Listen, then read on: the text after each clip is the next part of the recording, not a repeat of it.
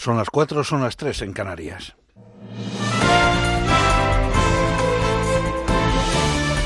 Noticias en Onda Cero.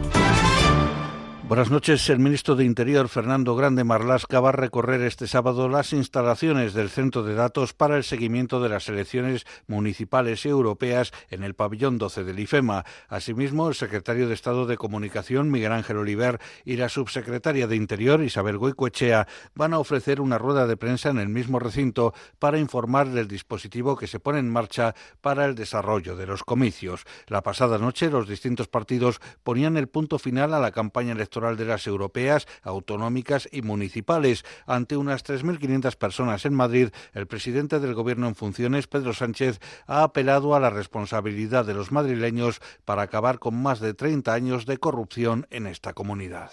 La misma ambición, la misma esperanza y el mismo futuro que vi en el rostro de muchísima gente el pasado 28 de abril, pero la diferencia, ¿sabéis cuál es? Que las urnas son distintas y tenemos que llenarlas de voto el próximo 26 de mayo con la misma ilusión, con la misma fuerza, con el mismo futuro que hicimos el pasado 28 de abril. El líder del Partido Popular, Pablo Casado, ha reclamado a los votantes que no hagan pagar a la nueva ejecutiva del PP por las conductas reprochables que tuvo una ínfima minoría del partido, ha dicho hace mucho tiempo, porque él será implacable con cualquier traidor a las siglas populares. Casado ha protagonizado un mitin en Madrid-Río ante unas 3.000 personas. Por eso queremos construir un espacio en el que todo el mundo pueda volver. Aquellos desengañados que hayan podido avergonzarse, no más que yo, por conductas reprochables de excompañeros de partido.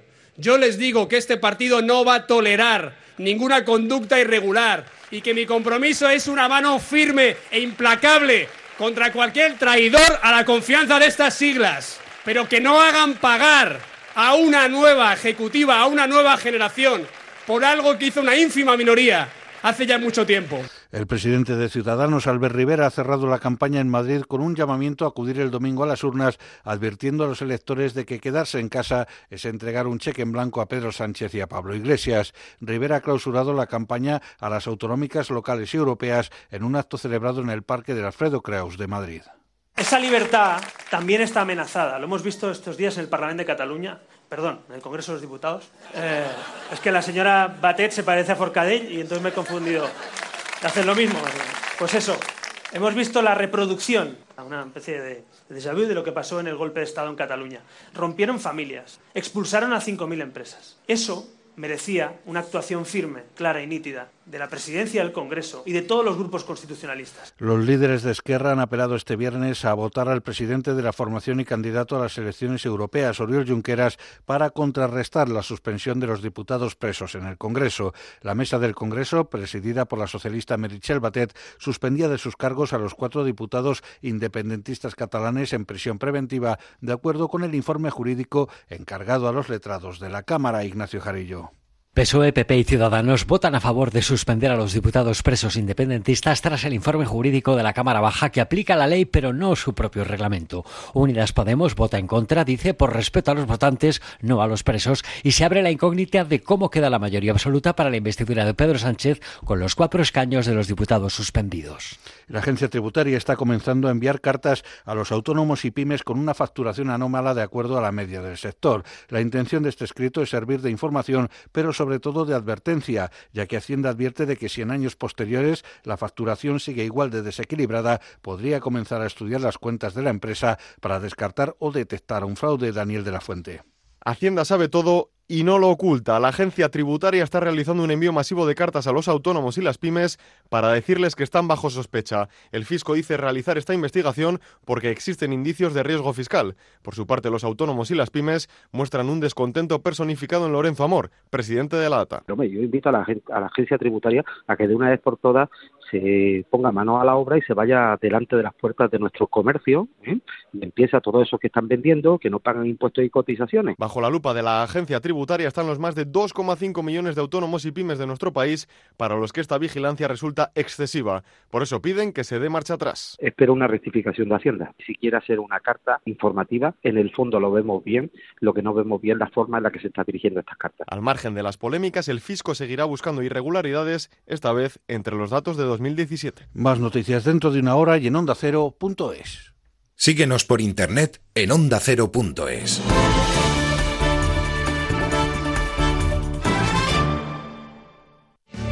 Una semana más, los protagonistas de la actualidad han pasado por los micrófonos de Onda Cero. Señor Borrell, ¿por qué hay cuatro diputados del Congreso que estando en prisión preventiva aún no están suspendidos. La mesa, cuando se reúna, dictaminará lo que crea que debe hacer. Señor Errejón, ¿usted aceptaría una donación a la sanidad madrileña de alguien pues como Mancio Ortega? Yo sí. Marcelino, ¿cómo está el entrenador del Valencia? Tengo que transmitir tranquilidad.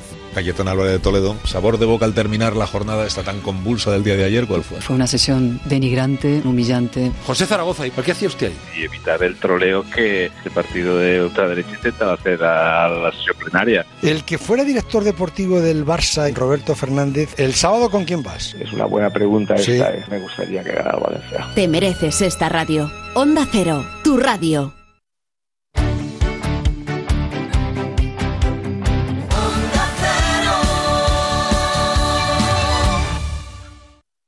En Onda Cero, quédate con lo mejor. Rocío Santos.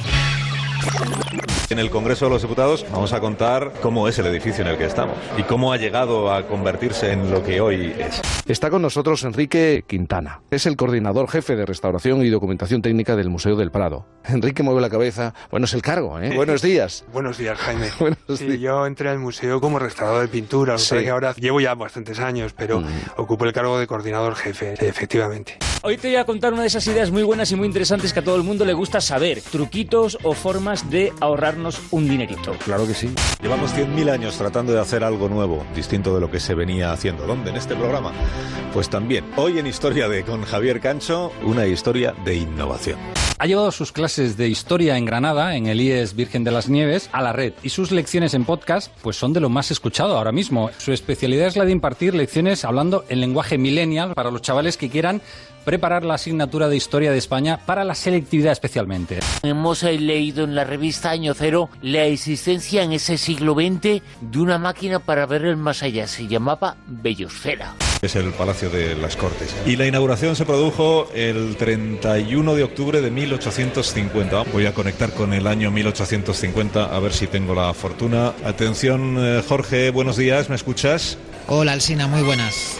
Yo quiero que Alberto Aparici nos cuente una historia. Esta de qué sabe la ciencia sobre cómo apareció esa vida que ahora nos estamos cargando. Alberto, buenas noches. Hola, hola Juanra, buenas noches. Me voy a centrar en aquellas series norteamericanas que nos quitaron el sueño cuando no había dónde elegir, es decir, en tiempos en los que solo había dos cadenas de televisión y eran la televisión española y la segunda que en ese caso se llamaba la UHF. ¿Y Michael Landon qué tomaba Michael Landon para estar tan tranquilo? Es que eso lo quiero yo para mí. Es que... Las batas más fuertes. David. Pues es una iniciativa brillante. Se trataba de convertir camisetas de jugadores de fútbol con su dorsal y con su número en batas para niños enfermos. Se pusieron en contacto con la revista Panenka para llevarla a cabo y la repercusión en pocas horas está rebasando todas las expectativas. Un grupo de peluqueras gallegas han ido a la Junta Electoral para presentar un recurso porque el domingo tienen una larga lista de clientas, niñas que hacen la comunión. Y el resto de familiares. Que sí o sí ese día tienen que pasar por allí y la peluquera pues no puede abrir su negocio porque tiene que presidir o ser vocal de una mesa electoral. Una canción que va dedicada a mi chica y se titula Mi Sol. Mi Sol. ¿Ya está? Sí, es que va diciendo las notas. Ya está, hasta que hemos No, llegado. pero- pero- pero no te vayas, si es que no Ah, te vas a me ir. voy. Ahora, me- ahora me vas a tener aquí hasta la una. ¿Sabes? Sí.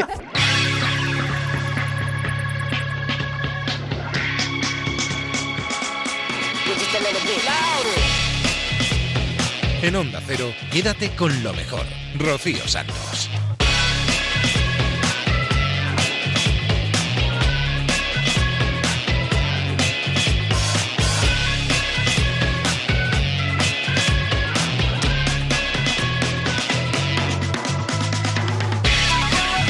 Muy buenas noches a todos, bienvenidos a Quédate con lo mejor.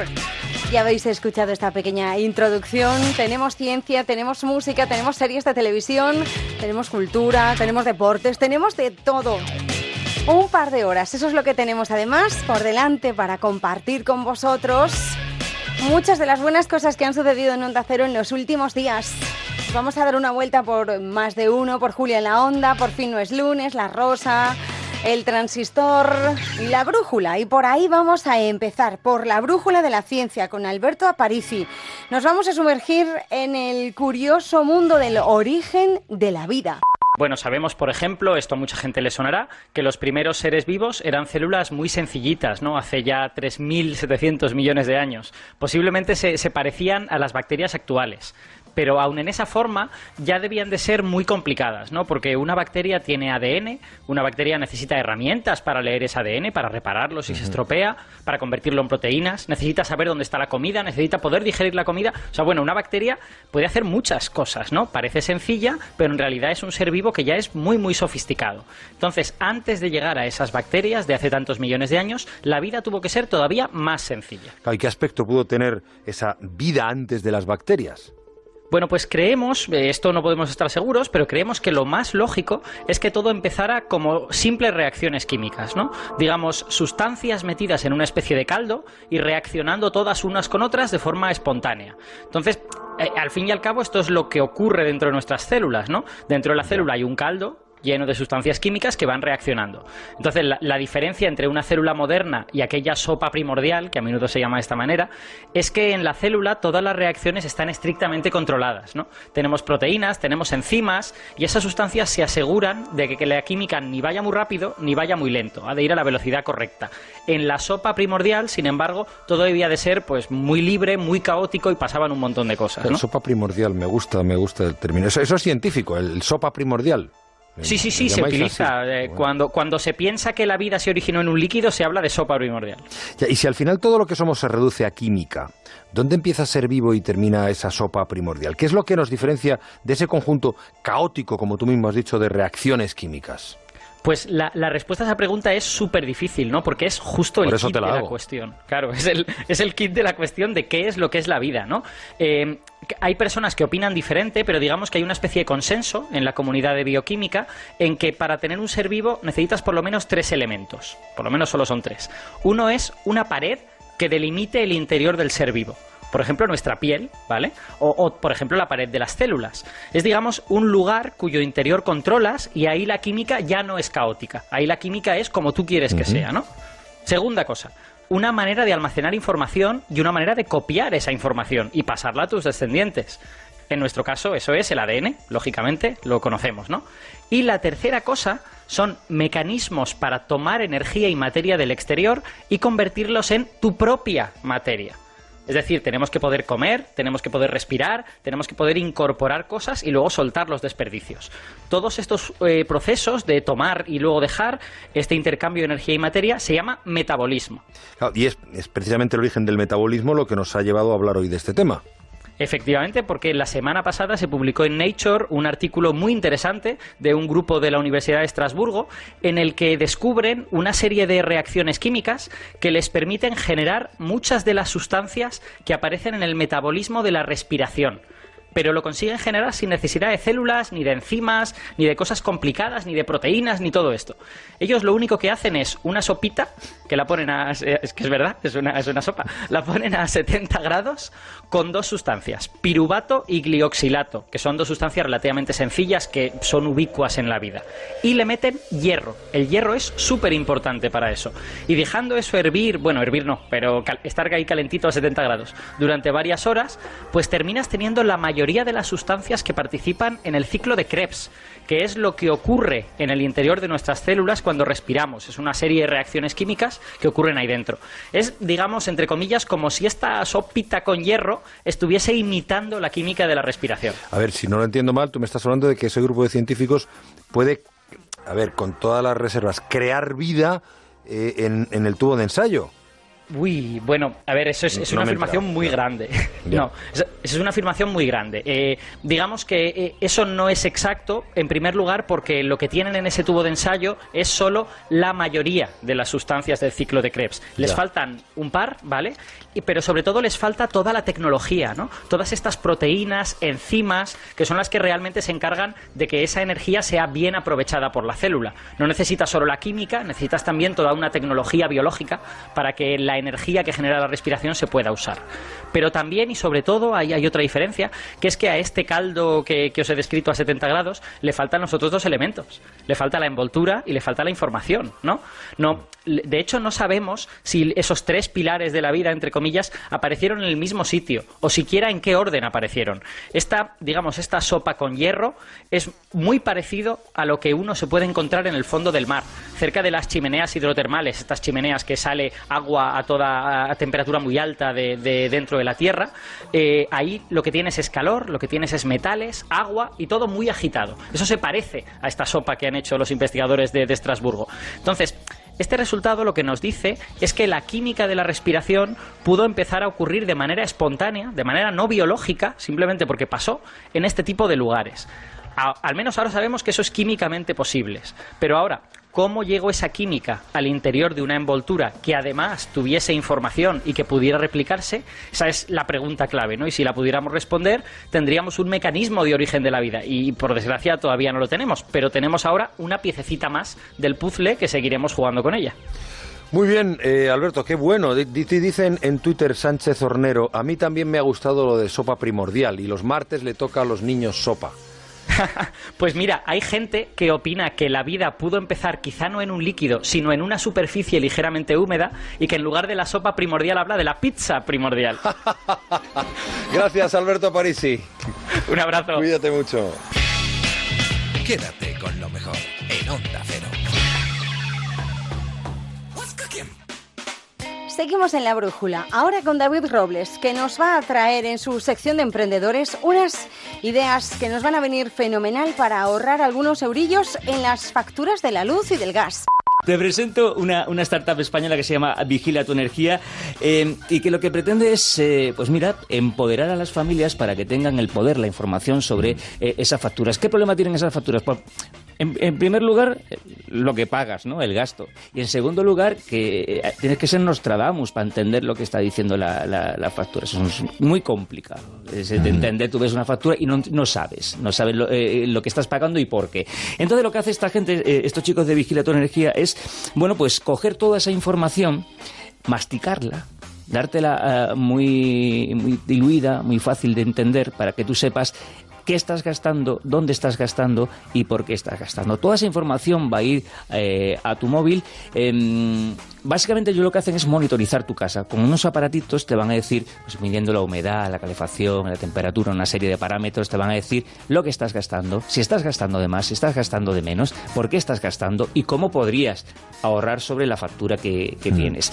Y dicho si dice uno, bueno, pues a lo mejor me pongo, a lo mejor no me pongo, pero nos dice aquí el CEO de, la startup que la clave para enganchar a la gente se llama eh, Luis María Sánchez. Dice, la clave es compararte con tu vecino. en el momento en el que te comparan con tu vecino, que tiene contratada la misma energía y resulta que está pagando un 30% menos, dices, che, yo también quiero. Cuando se, alguien, una persona se registra en la herramienta, lo que hacemos es hacerle una especie de entrevista y un chequeo sobre sus hábitos y sus comportamientos, ¿vale? ¿Para qué? Para que yo localice eh, familias como tú y te compare. Porque si no, todos nos pensamos que pagamos mucho o que gastamos mucho. Pero claro, cuando yo me empiezo a comparar con alguien, tengo un perfil de referencia y sobre eso es lo, por decirlo así, presionando para que para felicitarte por un lado o para tirarte de las orejas por el otro hay dos formas de, ver cómo funcionan ellos, eh, gratis y no gratis, ¿vale? Eh, gratis es no eh, instalar en tu casa ningún aparato, simplemente seguir los consejos que ellos te van dando a través de la aplicación y de la web, simplemente pues los consejos básicos de cómo tienes que, ahorrar, cómo tienes que consumir. Con eso solo, sin poner ningún aparatito que monitorice tu consumo, te estás ahorrando, va a empezar un 10% de tu consumo al mes. Pero si eh, decides utilizar estos aparatitos que monitorizan, como decía antes, los parámetros de humedad, de calefacción, de temperatura que tienes en tu casa, puede llegar hasta un 25-30%, que es un pico. Eso es, un, pico al mes. es un pico al mes. Esto, pues mira, eh, traducido en, dinerito, unos 18 euros al mes, eh, que en dos años estaría más que amortizado. ¿Que ¿Es una inversión? Sí, pero que luego te va a salir a renta, pues también. Y es una opción que yo dejo ahí para, para aquellos que quieran, pues eso, echarle un vistazo a lo que están gastando y por qué lo están gastando. ¿Y se llevan ya mucho tiempo funcionando? Y... Llevan un par de añitos funcionando y ya están eh, establecidos en toda España. Así que no hay ningún problema. Eh, vigila tu energía, recordamos, eh, su web tiene toda la información. Bueno, ¿y con qué seguimos, David? Pues vamos a seguir hablando de emprendimiento, pero de una parte del emprendimiento que muchas veces se confunde con otra parte del emprendimiento. Y me voy a explicar un poco porque igual la gente no se ha enterado. Estamos hablando del emprendimiento social.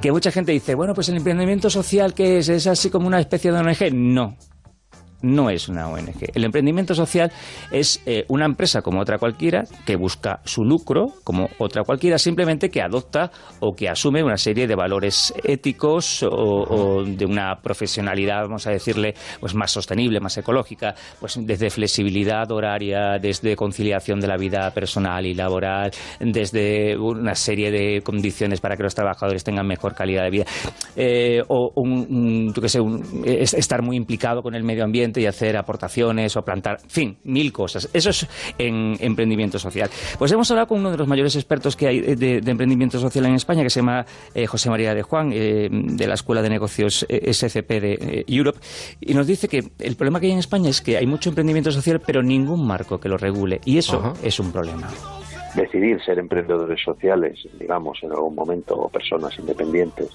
emprendedores en general, y que no haya un marco que defina lo que es una empresa social, pues eso crea mucha mucha incertidumbre, ¿no? Y, luego al final lo que ocurre es que eso también influye en la en el componente asociativo. Los entes que representamos a las empresas sociales todavía somos somos pequeñitos y la mayor parte de las empresas son también muy muy pequeñas.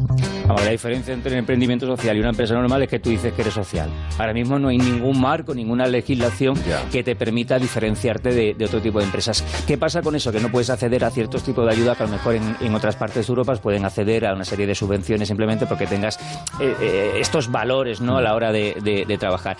Este es el primer problema que tienen, que no tienen un marco regulatorio y, eh, José María nos cuenta que hay un segundo problema y es que los empresarios españoles, aunque van entrando poco a poco, se les va metiendo en la cabeza que esto de la conciliación, de la flexibilidad, del trabajador eh, feliz, trabajador productivo, van entrando poco a poco. Todavía estamos eh, a años luz de, de, la forma de trabajar que ya está implementada hace mucho tiempo en otros países europeos y sobre todo en Estados Unidos. Así que bueno, ahí lo dejo. Emprendimiento social es nuestra asignatura pendiente, pero poquito a poco vamos mejorando. Así que hay que estar pendiente.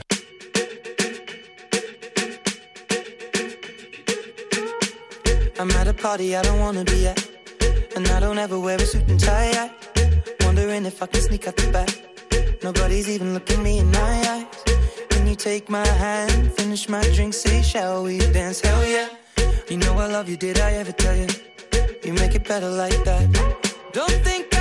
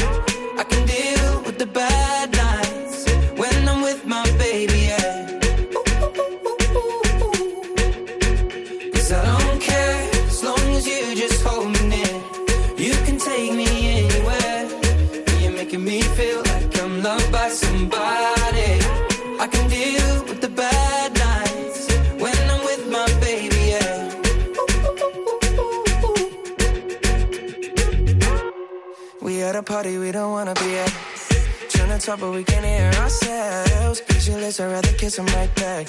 But all these people all around, I'm crippled with anxiety. But I'm told it's where I'm supposed to be. You know what? It's kinda crazy, cause I really don't mind. Can you make it better like that? Don't think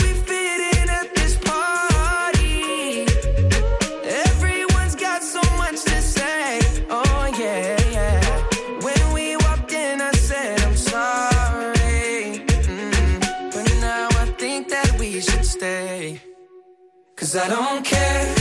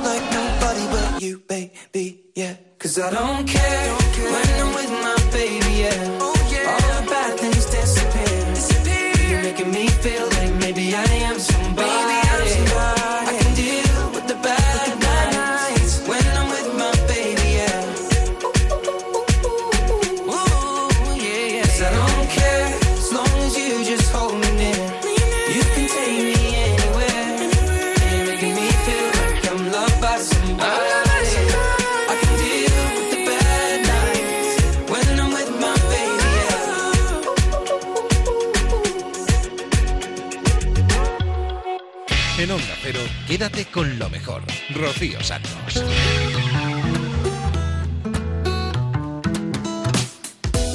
Nos vamos a ir hasta el transistor y vamos a ver la cara más solidaria que tiene el fútbol. Nos hacemos eco de una iniciativa que ha convertido en batas para los niños enfermos de hospitales camisetas de equipos de fútbol y que ha contado además con la difusión de la revista Panenka.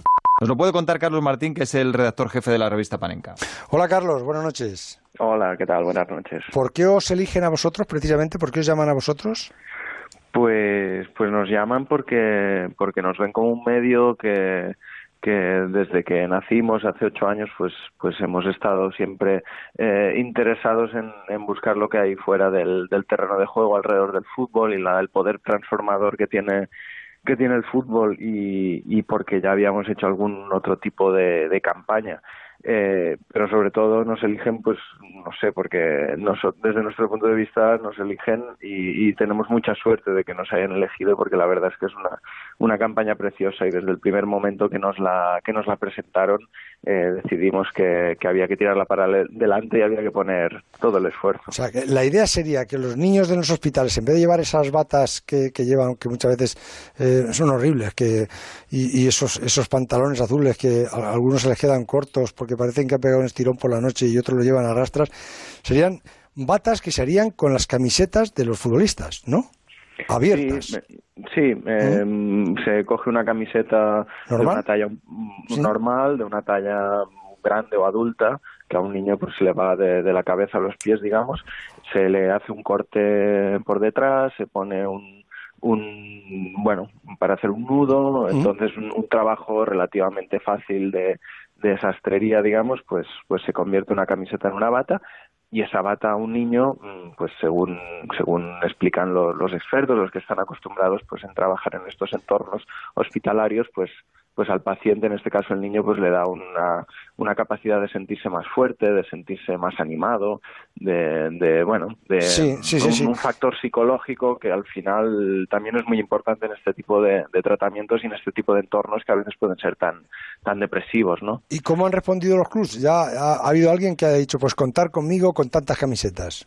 Pues sí, sí, sí. La verdad es que estamos, estamos gratamente sorprendidos y sobrepasados porque ¿Por ejemplo? No, no dejan de caer correos electrónicos. Pues mira, podemos hablar ya del Sevilla, podemos hablar del Español, Osasuna, el Almería, el Girona, el Athletic Club, el Huesca, eh, la Real Sociedad y esta tarde, desde esta tarde también tenemos al, al Real Madrid. Uh -huh. bueno. y, y sí que a última hora nos ha entrado un correo de la Federación Argentina, de la AFA, que pidiéndonos permiso de alguna manera para, para desarrollar también esta, esta iniciativa en, en, su país y vamos a ver si, si la cosa sigue para adelante, pero, pero también tiene muy buena pinta. Es que son 48 horas y la repercusión ha sido internacional porque ha tenido eco en México, en Chile, en toda Latinoamérica, en Francia, creo que incluso en la BBC, ¿no? Sí, sí, hoy, hoy, hoy precisamente han contactado con nosotros pues la BBC, eh, Francine, eh, ya, ya ayer hubo mucha repercusión en Latinoamérica, por ejemplo en Argentina, eh, en México, donde además de, de, muchos medios que se han que se han hecho eco, también nos han llegado propuestas para, para llevar esto también a hospitales mexicanos Entonces, sí, a nivel mediático ha sido impresionante, en Portugal también, por ejemplo, y también a nivel, digamos, de llevar la, como digo, la iniciativa a, más allá de las fronteras españolas, y esto en, dos días, o sea que esperamos que, que, esto siga creciendo y que sobre todo se vaya concretando ya en, en, en, dar en dar estas estas batas, en llevar estas batas a los hospitales y en que los niños pues puedan empezar a disfrutarlas. Oye, Carlos, todavía no hay ningún hospital que, que, ya haya empezado o ya San Rafael de Madrid. Bueno, sí, el de Los Ángeles, digo Los Ángeles de San Rafael donde bueno, estuvo eh, Javier Bustillo. Sí, sí, pues ahí hay chicos ya que, que, llevan las primeras camisetas y las camisetas, eh, esas primeras, eh, hay una de Grisman, hay otra de Ramos, hay otra de Messi, esas siete, ocho primeras las habéis comprado incluso vosotros, ¿no? Sí, sí, sí. Es, eh, hemos comprado la camiseta, luego el coste que, que tampoco es demasiado de, hacer el trabajo para convertirlas en batas. Y bueno, ese fue el primer hospital, una prueba, digamos, piloto también para poder grabar el, el vídeo y que, y que la gente vea exactamente de qué se trata. A partir de aquí, pues ya hay hospitales de, Bilbao, de Sevilla, de Almería, de, de Ejido, otro de Madrid el 12 de octubre, de Albacete, de Navarra. Pero, pero perdona Javier, las camisetas os las mandan a vosotros, ¿no? Los clubs, ¿no? Sí, os las mandan a vosotros. ¿Y quién hace quién quién hace desastre? ¿Quién es el que las abre por detrás y todo eso? Pues hay varias posibilidades. Por ejemplo, el Athletic Club ha contactado con nosotros y nos ha dicho que, que, que no nos preocupemos, que, que ellos mm, ceden las camisetas, ellos mismos. El Atlético de Bilbao, ¿no? El Athletic de Bilbao. ellos lo hacen todo. Eh, lo hacen todo. que le digáis cómo y, está, ¿no? Pues el mismo modelo servirá para todos, ¿no? Y ellos mismos las llevarán a, los hospitales. Entonces, este es un modelo eh, fantástico porque esto hace que los clubes pues se involucren completamente. o sea, que las llevarían ellos mismos. Sí, sí, sí, al menos esa es la idea. También el Sevilla nos, nos ha dicho que, que, que, le podía también interesar esto de, de llevarlo ellos mismos. O sea, hay muchas posibilidades, hay muchas maneras de hacerlo. Eh, eh, llevarlos a un, a un sastre cerca del hospital para que todo sea más, más fácil. Eh, ahora mismo está todo, todas las posibilidades abiertas porque realmente nuestra intención cuando, cuando lanzamos la, la campaña era que los centros hospitalarios se pusieran en contacto con nosotros, que de hecho en la web es lo que, lo que pedimos, y a partir de ahí nosotros ya entraríamos en contacto con los clubes, etcétera. Lo que pasa es que la respuesta ha sido tan impresionante que, que los propios clubes ya se han anticipado, ya, ya nos están mandando, ya nos están diciendo que nos van a mandar camisetas. El Madrid nos ha dicho que nos que mande las camisetas que hace falta. Hoy nos ha llegado una caja, por ejemplo, de, de Adidas que, que sin, sin prácticamente sin, sin avisar, pues nos ha llegado una caja llena de camisetas. O sea, realmente la respuesta es, es maravillosa. Carlos Martín, redactor jefe de la revista Panenka. Muchísimas gracias, felicidades. Gracias a vosotros también por toda la difusión. Quédate con lo mejor en Onda Cero.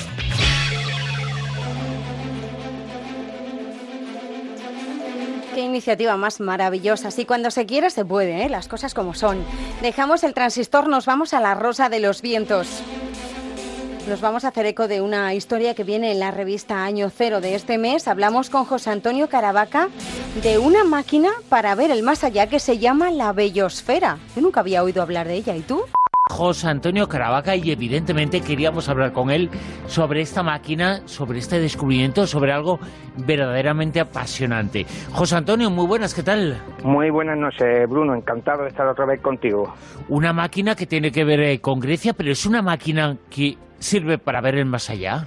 Bueno, eso es al menos lo que ha rescatado el investigador griego Tanasis Bembo de la hemeroteca en una historia que prácticamente a día de hoy estaba prácticamente olvidada. Al parecer, a mediados del siglo pasado, en Grecia eh, fabricaron, idearon una máquina que era una especie de pecera de cristal en la cual a través de la comunicación que con ella establecía un medium podían manifestarse espíritus dentro de esta, como digo, esfera que hacía la suerte como de un televisor que conectaba a los vivos con los muertos.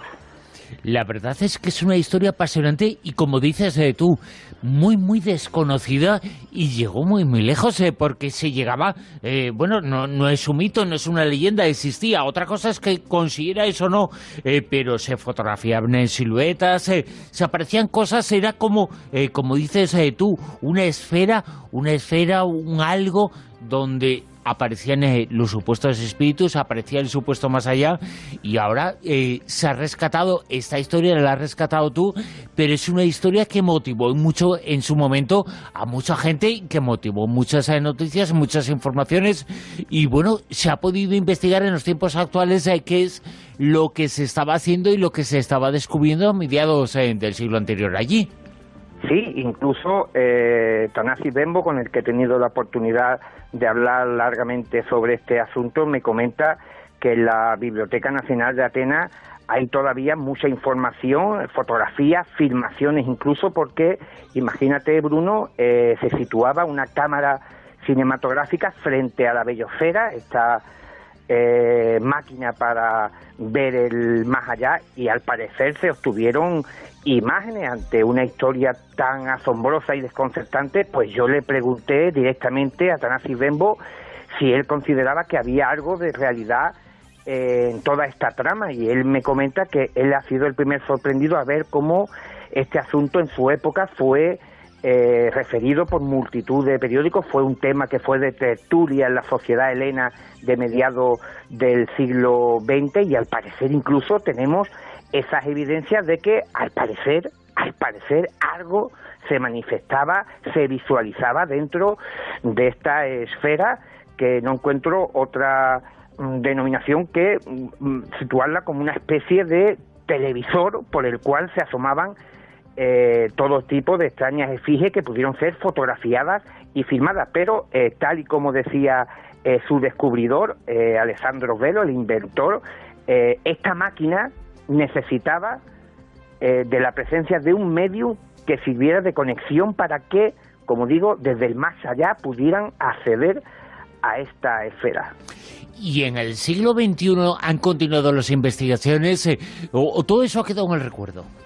Bueno, eso quedó eh, en el recuerdo. Tanasi Bembo encontró en unos sótanos de una antigua sociedad de investigación eh, ufológica, eh, la única velocera que queda íntegra y está actualmente intentando recomponer todavía las piezas que faltan de este impresionante puzzle que nos llevan a recomponer una historia que, como venimos diciendo, pues, aunque en su época fue harto conocida, pues eh, el paso inexorable de los años la ha enterrado y parece ser que hay algo, al menos eh, que parece indicar que eh, aquella máquina, aquella invención parecía tener algún tipo de veracidad. Incluso eh, Tanasi Bembo mm, me pasó un informe eh, redactado en la época de algunos miembros de la sociedad que participaban en estas experiencias, que eran bastante escépticos y aunque no estaban totalmente conformes con todas las apreciaciones de, de Velo, del inventor, pero sí reconocían incluso los más escépticos del grupo que algo, algo sobrenatural ocurría dentro de aquella eh, extraña máquina. Qué historia tan bonita, tan desconocida, tan fascinante, esta de la biosfera. José Antonio Caravaca, muchísimas gracias. A, a ti, Bruno, cuando quieras, sabes, estoy a tu disposición. Quédate con lo mejor, con Rocío Santos.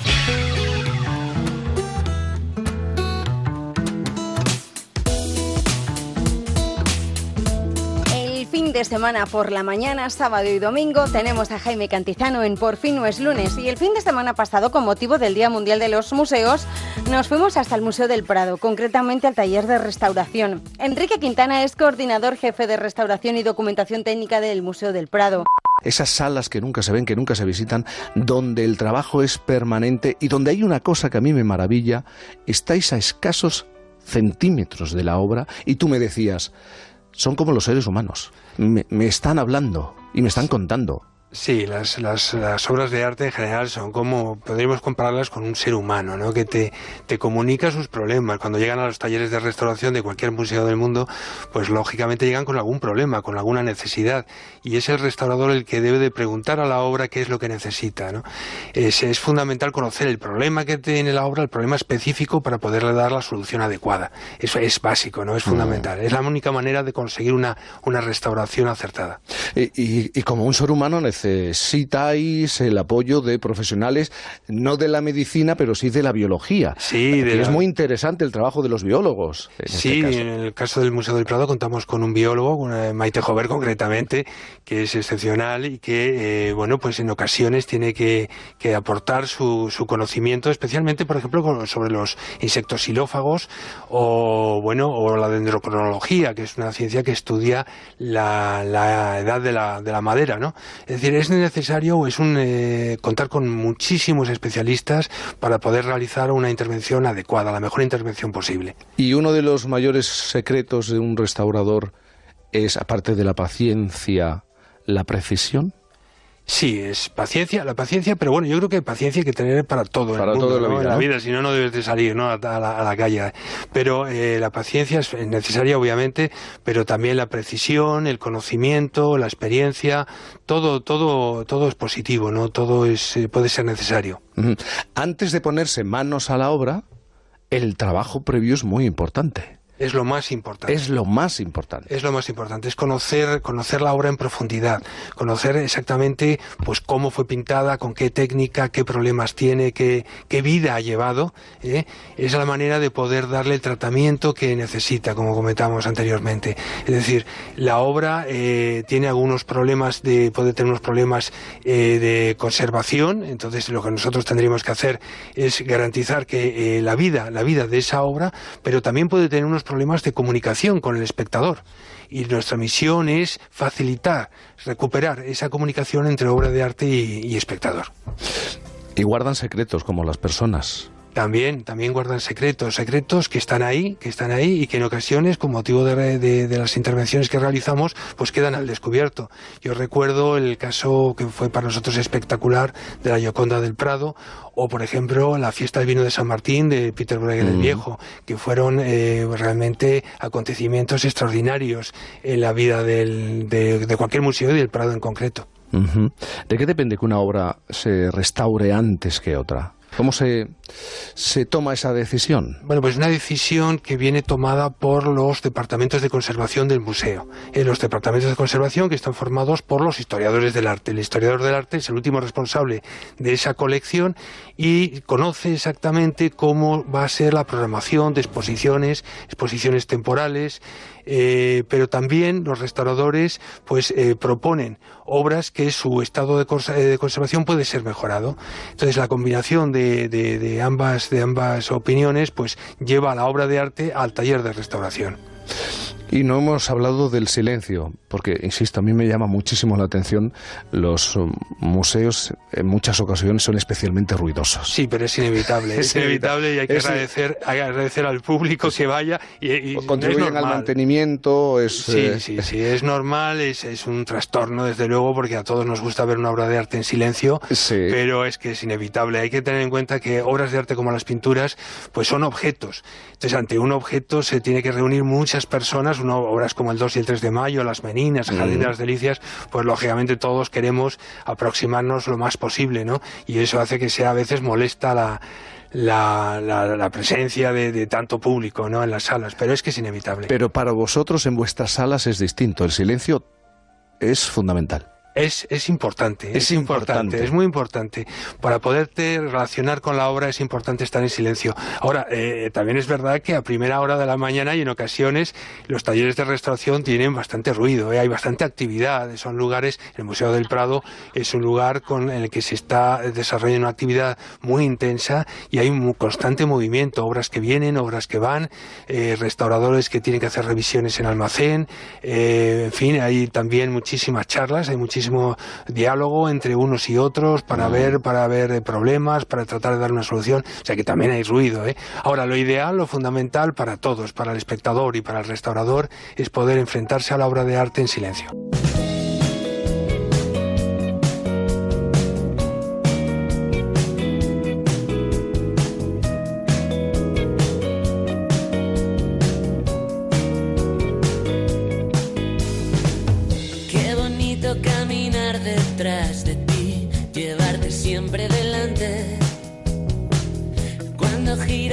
Cabeza estoy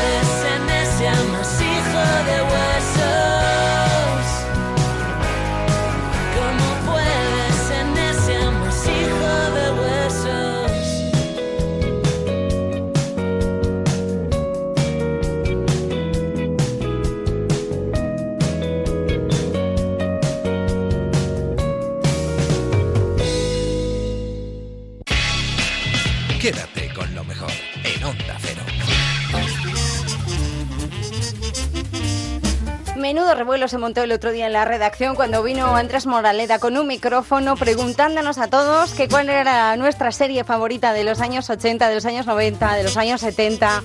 Uf, empezamos allí a hablar, a recordar que si el coche fantástico, que si el equipo A, que si el héroe americano. Bueno, bueno, lo pasamos pipa.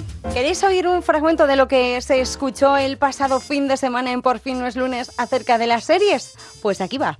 En los 80, pues la calidad subió un poquito y aparecieron joyas como Falcon Crest, Corrupción en Miami o El Gran Héroe Americano, que le gusta mucho Jaime Novo. El otro día no paraba de recordármelo. El Gran Héroe Americano me encantaba. Bueno, y yo como aquí, ya lo has dicho tú, estoy un poco verde porque yo no era ni proyecto de persona. Hablas desde la soberbia de la juventud, pero bueno. Yo no era ni proyecto Sí. todavía, vamos, no era ni un error no concebido. Pues eh, claro, pues he ido a preguntar eh, con el micrófono verde de Onda Cero por la zona pureta de la redacción.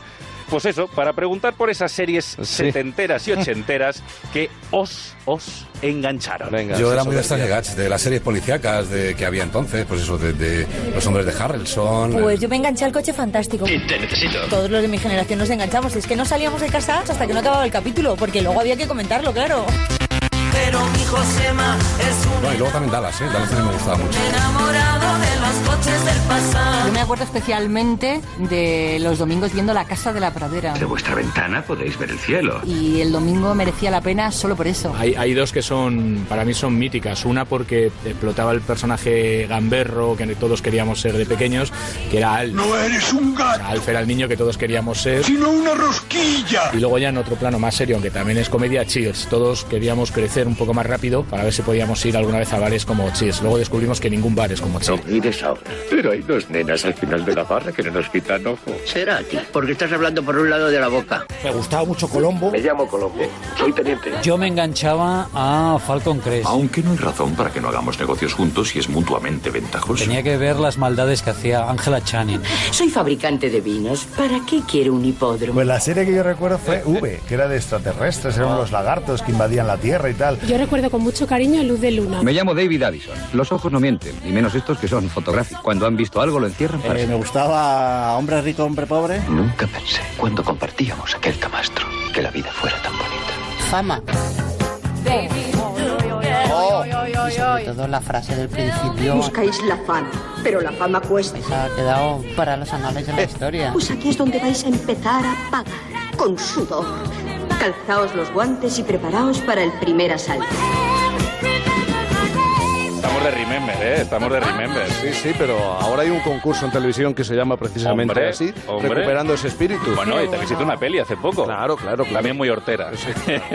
bueno, pues el revuelo que se montó en la redacción cuando solté el tema este de Sí. Remember por ahí, claro, tanto se montó que las compañeras de Onda Cero.es montaron un ranking con las mejores series de los 80 Cuéntame. y los, los usuarios de Onda Cero.es, nuestros fans, han votado, han votado y ha salido, por ejemplo, que la serie más votada, esto es como Eurovisión, con 131 votos, Sí. es V. V. V, le Totalmente de acuerdo. Luego están las chicas de oro, que también gusta mucho. Sí. Al, MacGyver, el equipo A. La que me sorprendió que no tuviese mucha aceptación entre nuestros oyentes fue Dallas. Dallas. Yo no la conozco muy bien. Yo pero era más de Falcon Crest. mítica, Falcon claro. Crest. Chun-Li, Angela Channing. Sí, sí, el mayordomo.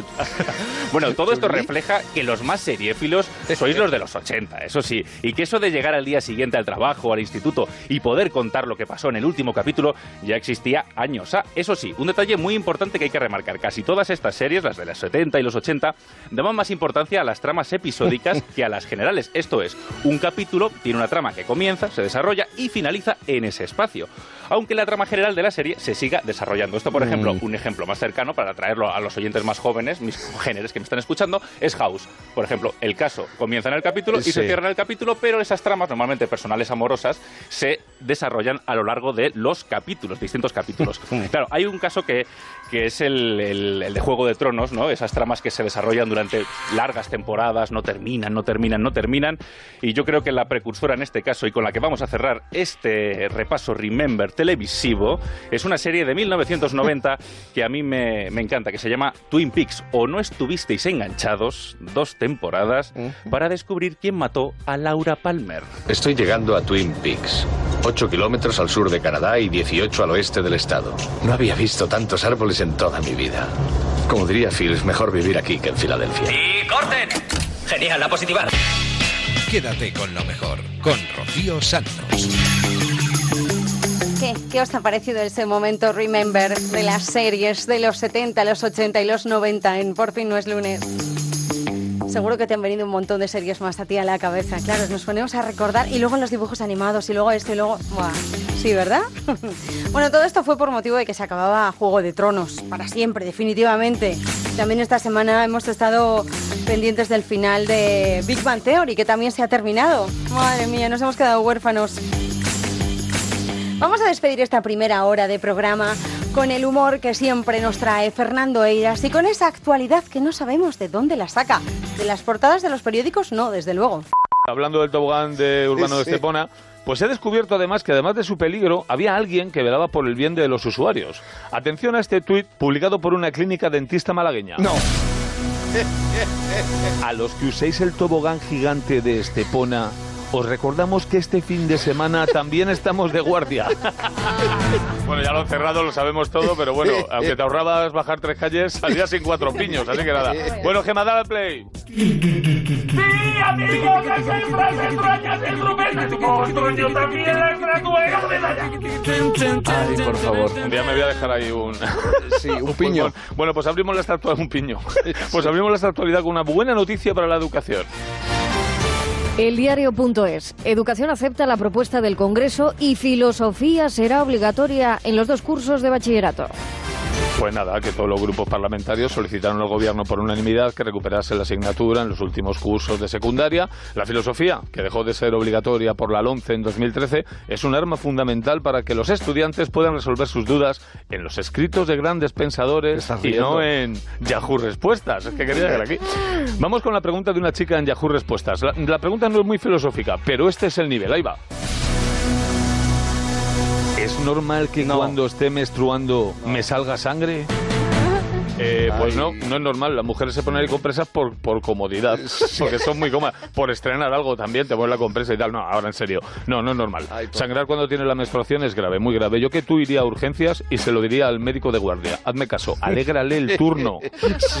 Otra consulta en Yahoo Respuestas, en este caso, que tiene que ver con la epistemología y la semiótica. ¿Por qué algunos interruptores de luz dicen encendido, apagado? Si cuando está la luz encendida ya se sabe y cuando está apagada no se puede leer. Esta es buena, esta es buena. El semiótico Humberto Eco cas- casi, casi escribe un libro al respecto de este, de este Sobre problema, pero luego pensó, mejor espera que se me pase el pedo del porros y luego ya sí solo escribo. Y nada, no hizo nada. Vamos con otra noticia de alcance internacional. Diario Sur. España retira la fragata Méndez Núñez del Golfo ante la escalada de tensión entre Estados Unidos e Irán. Se está poniendo la cosa que como para quedarse allí comerse una guerra que ni te va ni te viene. Que una cosa es una acción bélica de la OTAN y otra que al loco este decida atacar Irán. Y nosotros estamos comprometidos con la OTAN, no con el loco este. Ya lo dijo el presidente de los Estados Unidos, recalco, de los Estados Unidos, George W. Bush. Nosotros tenemos un firme compromiso con la OTAN. Nosotros formamos parte de la OTAN. Nosotros tenemos un firme compromiso con Europa. Nosotros formamos parte de Europa.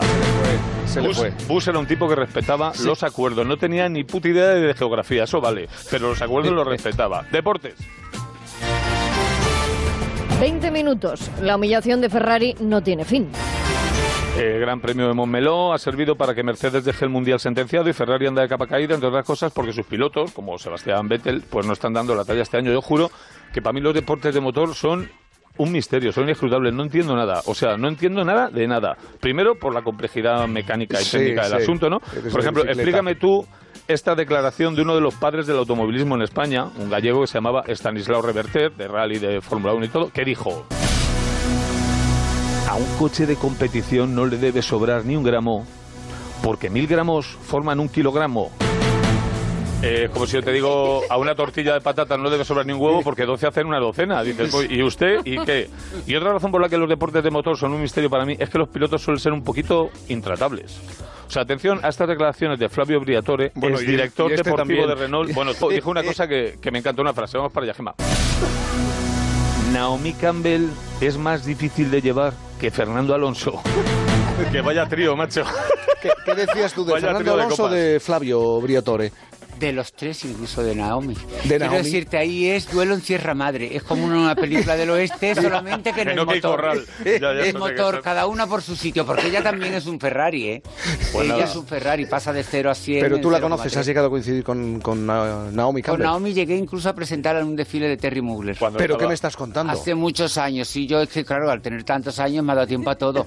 Ella era joven, más joven, Sí. y sigue siendo joven, pero bueno, Naomi debe andar ya cerca de los 50 casi. Bueno, vamos a hacer una cosa. Vamos a, a recolocar posiciones. ¿eh? Nada, es, es muy sencillo. Voy a acabar ya con lo que todos estabais esperando, que es con la, ca- con la campaña de las electoral, sí. Yo he recopilado, bueno, me voy a ver con los mejores eslóganes de estas elecciones, sobre todo las municipales, que son las que lo- los que tienen mm, canela Las- fina. las del terruño, las de Exacto. cercanía. Eh, muchos habréis escuchado alguno de estos eslóganes, otros no. Yo he recopilado tres que, que- que me han robado el corazón. El primero es del Partido Popular de Tías, un pueblo de Lanzarote, y dice... Centrados en Tías. Que parece el partido de los de. ¿Sabes qué he dicho así? El segundo es del PSOE de Villanueva del Trabuco y reza. El trabuco que tú quieres. Por favor. Entrados en tías, el trabuco que tú quieres. Igual es verdad que necesitamos más mujeres no- en política porque de machirulo vamos sobrados. Y Y, no ya sin último, este es lo más. Es el Partido Popular de Neda, un pueblo de La Coruña. Y dice así. Con cabeza y corazón, vota Ignacio Cabezón. En Onda Cero, quédate con lo mejor. Rocío Santos.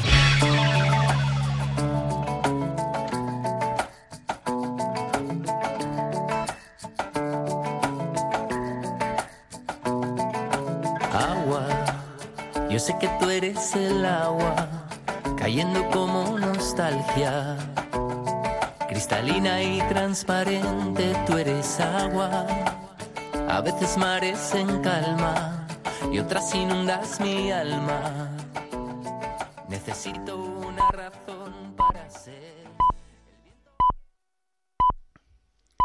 Son las 5, son las 4 en Canarias.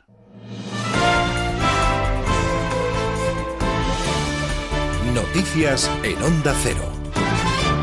Buenas noches. Junts per Cat y Esquerra Republicana de Cataluña van a pedir a la mesa del Congreso que reconsidere su decisión de suspender a los cuatro diputados independentistas presos como paso previo a recurrir al Tribunal Constitucional. Jaume Alonso Cuevillas, letrado del equipo legal de Carles Puigdemont, que consiguió un escaño por Girona en las generales, ha explicado que el recurso al Constitucional es un paso necesario para acceder a los tribunales europeos e internacionales. El que es de gran complejidad jurídica. Lo que es de gran complejidad jurídica es el informe que han hecho los letrados del Congreso de los Diputados para decir de las leyes lo contrario de lo que dicen. ¿Que España es una democracia plena? Sí, es una democracia llena de agujeros. Plena, sí, Espanya és una democràcia plena de forats. La líder de Ciudadanos en Cataluña, Inés Arrimadas, ha acusado a la presidenta del Congreso, Meritxell Batet, de hacer de abogada de Junqueras y de los presos separatistas. Arrimadas ha mantenido un encuentro con vecinos y simpatizantes de Ciudadanos en el Hospitalet de Llobregat, en Barcelona. No entiendo qué parte del artículo no entendía la señora Batet. La única explicación que tenía para intentar dilatar esto, para intentar retrasarlo, para intentar buscar excusas, es que la señora Batet está actuando como la señora Furcadell Batet, como la abogada de los señores que han dado un golpe de Estado, la abogada de Junqueras. No había ni una excusa para intentar mm, alargar este proceso, simplemente que no molestar a sus amiguitos, los separatistas que les van a hacer presidentes del gobierno. La número dos de Junts per Cat a la alcaldía de Barcelona, Elsa Artadi, ha afirmado que el PSOE se comporta de la misma forma que PP y Ciudadanos. Artadi ha señalado que la suspensión es una decisión política que no tiene base jurídica. Y ahora parece que alguien con un gran gesto hacia los catalanes ha puesto una presidenta del Congreso que su primera decisión será precisamente ignorar la voluntad popular y suspender a los diputados catalanes. Entendemos que la ciudadanía debería exigir también que se tomase esta decisión antes del domingo, porque la ciudadanía debe poder votar informada sobre de qué lado está el PSOE. Si está del lado ya más pasado que el PP y Ciudadanos y decide ir en contra de la democracia. El Ministerio del Interior ya tiene preparado todo el dispositivo para este superdomingo, en el que coinciden elecciones europeas, autonómicas y municipales, y que junto a las generales de abril puede cambiar todo el panorama político en España. La campaña electoral más atípica de los últimos años, planteada por casi todos los partidos como un partido de vuelta o una segunda oportunidad después de las generales de abril, tocaba ayer a su fin, con los líderes políticos haciendo un último llamamiento al voto de los ciudadanos. El cabeza de lista del PSOE a las europeas, Josep Borrell, ha alertado del riesgo de que la Unión Europea desaparezca en un mundo de gigantes dentro de 20 años, como teme hasta el 40% de los europeos. Para evitarlo, Borrell no ve otra alternativa que seguir profundizando en la construcción política de Europa, porque la no Europa, ha dicho, no es una opción. No se puede pedir a quien le preocupa el fin de mes que se preocupe por el fin del mundo. Preocuparse por el fin del mundo lo podemos hacer aquellos que el día 20 no tenemos que escoger entre llenar el estómago o llenar el depósito del coche con gasolina. El secretario general de Podemos, Pablo Iglesias, da por hecho que será ministro en el futuro gobierno de coalición que quiere pactar con Pedro Sánchez, una aspiración de la que ya ha hablado con el líder del PSOE y que, en su opinión, es de sentido común. La portavoz del gobierno, Isabel Celá, ha dicho que todo el camino está por recorrer, Juan de Dios Colmenero. El gobierno no quiere de momento ni confirmar ni desmentir que Unidas Podemos entre en el gobierno. Eso es un asunto, ha dicho hoy la ministra portavoz Isabel Cela, que corresponde en exclusiva al presidente del gobierno y que el hecho de que Pablo Iglesias pueda ser ministro no es ni un despropósito ni todo lo contrario.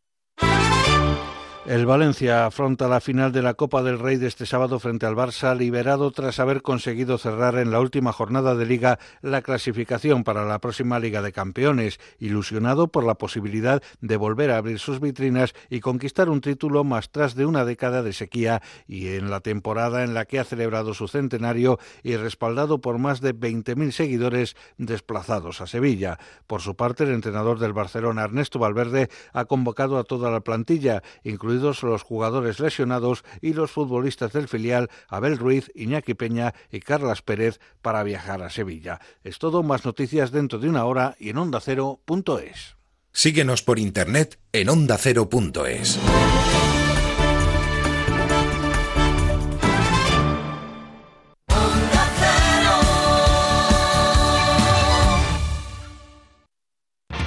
Como el perro y el gato, el programa de mascotas que gusta a todo el mundo. Un programa sin fronteras. Hola amigos de Como el perro y el gato, soy Inma y os mando este audio desde Plattsburgh, un pueblecito al norte del estado de Nueva York. Quería saludaros para que sepáis lo lejos que llegan vuestros programas. Desde Houston, Texas, un saludo para ustedes, para su programa, para todos los mascoteros. Qué rico. Y desde Praga. ¿Desde Praga estás? Desde Praga, desde Praga, los dos solitos. Y niños, y perros, y gatos. desde California, escuchando Onda Cero, la radio que une al mundo entero. Como el perro y el gato, con Carlos Rodríguez, los sábados a las 3 de la tarde y los domingos a las 2 y media. Ofrecido por Menforsan. Te mereces esta radio. Onda Cero, tu radio.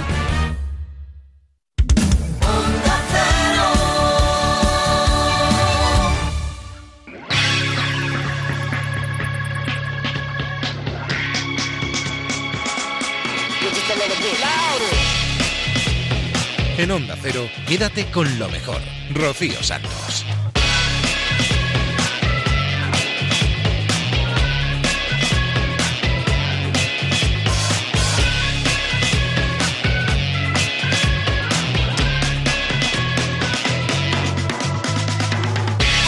Aquí estamos de nuevo después de las noticias. Para los que os incorporáis en este momento a Onda Cero, esto es Quédate con lo mejor. Es el programa resumen en el que tratamos de recoger los buenos momentos que hemos vivido en los últimos días aquí en Onda Cero, aquí en esta casa. En la hora anterior nos hemos dado una vuelta por la brújula, el transistor, por la rosa de los vientos, por por fin no es lunes y ahora nos vamos a centrar un poco más en Julia en la Onda y en más de uno. Y esta semana ha sido especialmente intensa en más de uno con motivo de la nueva legislatura. Pues hemos eh, sacado los micrófonos a la calle. Carlos Alsina ha hecho el programa desde el Congreso de los Diputados. Nos hemos dado una vuelta por allí con Pedro Navascués, lo escucharemos ahora enseguida. Pero también hemos viajado hasta 1850 al 31 de octubre concretamente, que fue cuando se inauguró el Palacio de las Cortes. Gracias a Jorge Abad hemos escuchado en directo cómo fue ese primer día de un palacio que sigue operando 169 años después y que se inauguraba bajo el mandato de Isabel II. ¿Dónde estás ahora mismo? Pues estoy en la plazuela de las Cortes, justo frente a las escalinatas del nuevo Palacio del Parlamento, unas escalinatas alfombradas para la ocasión, y me encuentro ahora mismo rodeado por cientos de personas que abarrotan este lugar y que no quieren perderse la llegada de su Majestad la Reina Isabel II, a la que esperamos ya de un momento a otro, porque la comitiva que le precede ha empezado ya a desfilar por la carrera de San Jerónimo. Te cuento, Alsina, que el día en Madrid es, es apacible, está nublado, pero no llueve ni hace viento y eso ha animado aún más a los madrileños a echarse a la calle, a presenciar en directo este acontecimiento histórico. Hay un bullicio extraordinario desde primera hora de la mañana en la capital. No solo aquí frente al nuevo edificio del Congreso, sino a lo largo de todo el recorrido que están haciendo los Reyes, el recorrido que empezó hace algo más de media hora ya Empezó en el Alcázar y que atraviesa la calle Mayor, la Puerta del Sol, para desembocar en esta carrera de San Jerónimo por la que, por la que veo que ya asoma parte del séquito de sus majestades.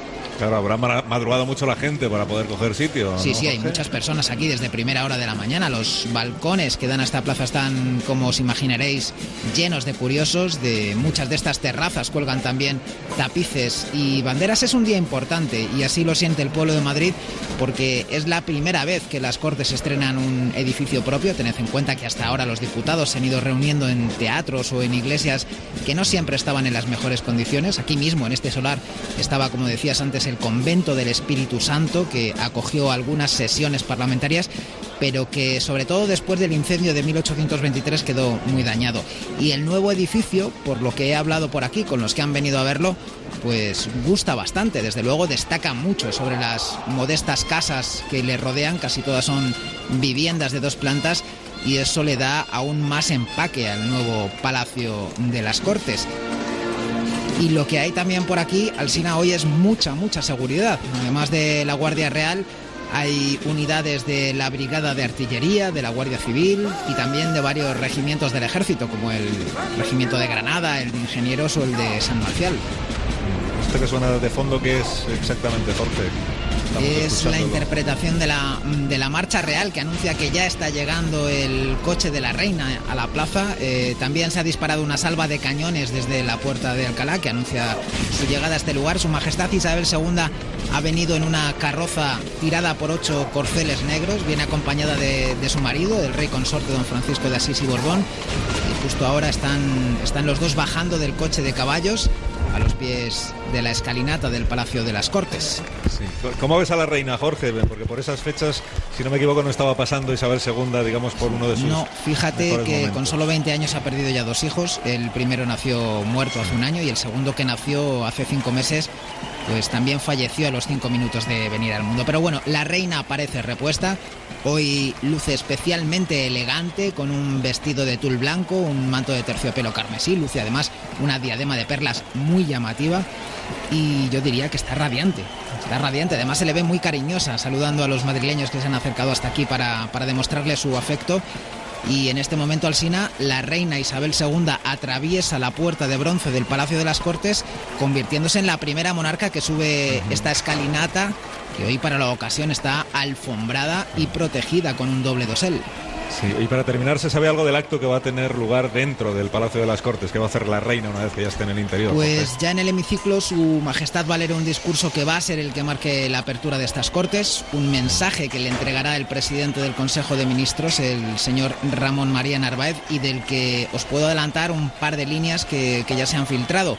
En ese solemne discurso la reina va a aludir al restablecimiento de las relaciones diplomáticas con Inglaterra y también a la puesta en marcha de una línea de vapores entre la península y Cuba y Puerto Rico. Una vez que lea el discurso está previsto que su majestad abandone la cámara. Déjame apuntar al SINA, y ya hablando del propio edificio de las Cortes que se inaugura hoy, que lo que más ha llamado la atención de los diputados con los que he podido hablar es una de las dependencias, una gran sala rectangular iluminada por claraboyas y que es tan amplia, dicen que caben en ella casi todos los diputados. Por supuesto también el hemiciclo ha gustado mucho, el hemiciclo del que me cuentan que tiene muy buena acústica. En cualquier caso, eh, sus señorías podrán felicitar, si así lo consideran oportuno, podrán felicitar en persona al arquitecto responsable del proyecto, a Narciso Pascual Colomer, porque es uno de los invitados hoy a esta sesión de apertura. Por cierto, un dato que nos ha dado el propio Colomer el nuevo Palacio de las Cortes ocupa una extensión de 43.000 pies cuadrados. Eso transformado a metros cuadrados son 4.000, es decir, bastante menos de lo que ocupa un campo de fútbol, que es como se miden las superficies en, tu época, Alsina. Esto ocupa 4.000 metros cuadrados, pues la superficie donde juegan el Real Madrid o el Barcelona en tu tiempo tiene algo más de 7.000 metros cuadrados. Gracias, Jorge, eh, por esta conexión y por esta información desde 1850. Qué momento más emocionante, eh, la inauguración del Congreso de los Diputados. En Onda Pero, quédate con lo mejor. Rocío Santos. Momento emocionante y momento único que hemos recreado gracias a Jorge Abad. Que si quieres escuchar eh, al completo lo que sucedió durante toda esa mañana, lo tienes en ondacero.es. La mañana del 21 de mayo de 2019 arrancaba la decimotercera legislatura y Carlos Alsina sacaba los micrófonos de Onda Cero para irse hasta el Palacio de Congresos y ahí enterarnos pues un poco más de muchas cosas, sobre todo de cómo es ese edificio, de la arquitectura, de qué fue antes de ser el Palacio de las Cortes. Para ello hemos hablado con el historiador español Pedro Navascués. Pedro Navascués Palacio, que es eh, arquitecto, historiador y miembro de la Academia. Buenos días, Pedro, ¿cómo Buenos estás? días. Gracias por acompañarnos. Gracias. Esta mañana. Y, y- y po- po- porque usted es seguramente una de las personas que mejor nos puede explicar en qué consiste. La historia de este edificio es una historia interesantísima. Pero por empezar por lo del patio, esto que llamamos el patio en realidad no es un patio, es una, es una calle. Además hay una placa ahí que pone calle de Florida Blanca. De Florida Blanca. ¿Cómo se convierte una calle en el patio de este edificio? Bueno, pues son circunstancias de, digamos, de la vida y de los episodios de, de crecimiento del, del edificio principal, del núcleo verdadero, del, verdadero edificio del Palacio de las Cortes, el Congreso de los Diputados que decimos ahora nosotros. Y, y ese patio es algo que queda residual entre el edificio o ampliación que se hizo en los años 90, 80, 90 Que es donde estamos nosotros en que este es donde momento. estamos ahora y, y que bueno se unen ambos por el puente de los suspiros que tantas veces se, se dice no y bueno yo creo que establece un corte entre el edificio de verdad concebido como Congreso de los Diputados, con intención, con fuerza, con, con calidad también, de este otro que es una adenda eh, de la, la que yo he hecho en falta la calidad, entre otras cosas, del proyecto. Claro, además eso lo nota cualquiera que venga de visita. Exacto. Usted entra en el, en el edificio histórico, el original, que es el que está al otro lado del puente, desde el punto de vista que, de, de donde nos encontramos nosotros ahora mismo, y usted se da cuenta de que el edificio está eh, lleno de detalles, de objetos valiosos desde el punto de vista artístico, desde el punto de vista histórico.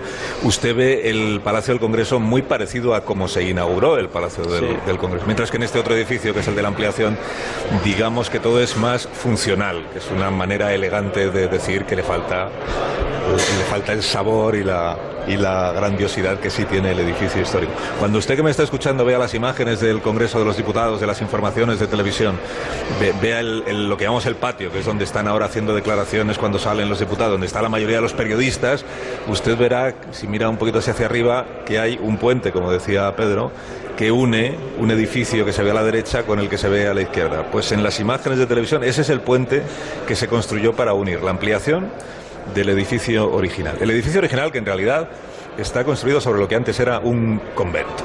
O sea, la- las Cortes españolas, antes de que existiera el Palacio del Congreso, se reunían en un convento. se reunían en un convento, efectivamente, en el convento de clérigos menores del Espíritu Santo, eh, que era un convento que, en fin, se incendió, que sufrió muchísimo, pero que cuando vienen las cortes desde Cádiz se busca en Madrid un, un lugar para, para reunirse y que mejor, teóricamente, que una iglesia ya deshabitada, desarbolada y convertirlo en salón de sesiones. Ahí hay que decir que desde la Constitución y desde las Cortes Constituyentes de 1811, pues se, se habilitaron otros edificios que no estaban concebidos para mm, Congreso de Diputados o mm, para Congreso, digamos. Y, estas Cortes Constituyentes se reunieron primero en un teatro, se llama el Teatro de las Cortes, en la isla de San Fernando, en la isla de León. Eh, y después pasaron al oratorio de San Felipe de Neri, en Cádiz, y luego vinieron acá. Y aquí tuvo también algunas dudas donde, donde eh, fin, acomodar a sus señorías. Y, en fin, todo esto fue haciendo que tuviera una vida itinerante. Las cortes en el colegio Doña María de Aragón hasta que al final dijeron en, el- en la iglesia de este eh, convento de los clérigos menores del Espíritu Santo. Y allí estuvieron, pero en unas condiciones tan pésimas, porque además el edificio estaba eh, húmedo, fallaban los cimientos, no se oía, no se veía, porque claro, no todo vale para todo. Y, y hasta que se decidió en el año 41 que no se podía seguir allí, que era una ruina, que era un peligro, había desprendimientos, no se veía nada, no se, no se oía nada, no te- las condiciones acústicas eran negativas, en fin, y ya el incendio pues lo dejó maltrecho, de tal forma que se abrió un concurso para hacer el edificio en el que actualmente reside el Congreso de los Diputados. Hay una cosa que comentan eh, casi todos los ciudadanos que vienen a las jornadas de puertas abiertas cuando entran al hemiciclo, que es lo más conocido por casi todos, porque es lo que más sale en la televisión, que es, eh, es más pequeño de lo que, Ah, de lo que sí. pensábamos. En realidad el, el propio edificio no es eh, enormemente grande, porque el solar daba para lo que daba. Se quedó pequeño desde el comienzo casi el, el Palacio de las Cortes. Sí, casi, casi, Pero si estas personas que a las que extraña lógicamente la cortedad, digamos, de la sala de, de sesiones, eh, del salón de sesiones, si hubieran visto el, la primera, el primer salón era mucho más pequeño, es decir, que dentro de sus uh, muros ha ido creciendo lo que buenamente ha podido, eh, ampliando la- los asientos, porque al principio no tenía esa capacidad que en cambio hoy tiene. Quédate con lo mejor en Onda Cero. Súper interesante lo que nos ha contado Pedro Navascués. La entrevista fue un poco más larga, la podéis escuchar en ondacero.es. Aquí un breve fragmento porque no nos cabe todo, obviamente. Nos vamos a ir con Javier Cancho a escuchar la historia de... La innovación es lo más parecido que puede hacerse a un viaje en el tiempo y es lo que menos se asemeja a los prejuicios. Para verlo más claro, pensemos en una sensación que está muy extendida. Es una falsa creencia sobre un tipo de innovación que está moviendo la economía del mundo. Probablemente la mayoría piense que la innovación en tecnología móvil se desarrolla en Silicon Valley y después se copia en China. Y sin embargo sucede que la transmisión de vídeos en vivo donde primero se popularizó fue en China, antes que en Facebook o en Instagram. Y lo mismo sucedió con funciones para pagar con el móvil o para mediante una aplicación pedir, por ejemplo, una pizza. Y de igual modo pasó con el uso de códigos QR en los servicios de mensajería. Sucede que en evoluciones muy relevantes la industria tecnológica china va dos pasos por delante de Estados Unidos. Antes de que se pudiera hacer en WhatsApp, los chinos ya se enviaban mensajes de voz. Bueno, pero aparte del alcantarillado, la sanidad, la enseñanza, el vino, el orden público, la irrigación, las carreteras y los baños públicos, ¿qué han hecho los romanos por nosotros? Antes de poder ver a nuestro interlocutor en WhatsApp o Skype, mucho antes las videollamadas ya fueron un modelo de negocio. De hecho, fueron uno de los fracasos comerciales más estruendosos de los 70. El primer aparato capaz de transmitir imagen y voz al mismo tiempo se llamó Picture Phone. La división de desarrollo de la operadora de Estados Unidos AT&T presentó una máquina nueva en la Feria Internacional de Tecnología del año 1964, aunque ese artilugio no se empezó a comercializar hasta 1970. Y con aquel aparato se podía ver a la persona que estaba al otro lado, tal y como hacemos hoy en día. Sin embargo, aquel no era un sistema flexible y resultaba extremadamente caro. La idea fue creativa, pero a su desarrollo le faltó innovación para ir más allá del planteamiento de juntar una tele y un teléfono. Tengamos en cuenta que técnicamente la imagen era la evolución natural del teléfono patentado por Graham Bell en 1876. Pero en los 70 del siglo XX faltó la innovación adecuada para que ese sistema funcionase. El profesor Drucker solía decir que innovar es encontrar usos mejorados a los recursos que ya tenemos.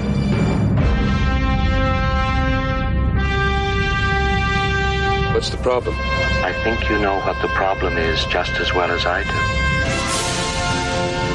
Stanley Kubrick en la película 2001 Una Odisea en el espacio predijo que el coste de llamar desde una nave espacial a la Tierra sería inferior a 2 dólares por minuto.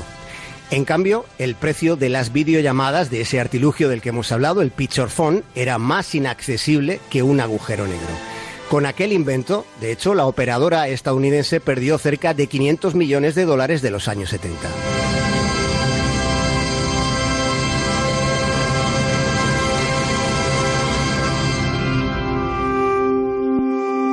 Mucho antes, en el tiempo de los faraones, hubo una sequía en Oriente Próximo tan pertinaz que duró 150 años. En el reino de los hititas, en lo que hoy es Turquía, se quedaron sin un solo grano para cultivar. Sobre lo que ocurrió, arqueólogos de la Universidad de Tel Aviv encontraron la explicación de por qué Egipto aguantó mientras en el Mediterráneo sucumbieron grandes civilizaciones. No es que los asesores de los faraones tuvieran una premonición.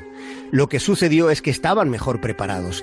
Se ordenó una mayor producción de grano en las zonas más fértiles y se cruzó ganado local con cebúes para crear un animal para arar que fuese más resistente al calor. Fueron hazañas agrícolas con las que se contuvo el colapso. Fue un planteamiento basado en la anticipación. Fue un primigenio proceso de innovación.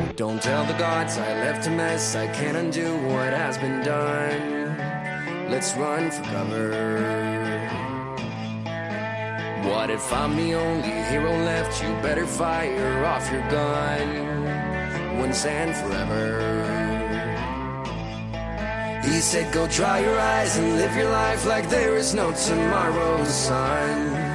And tell the others to go singing like a hummingbird, the greatest anthem ever heard. We are the heroes of our time. But we're dancing with the demons in our minds.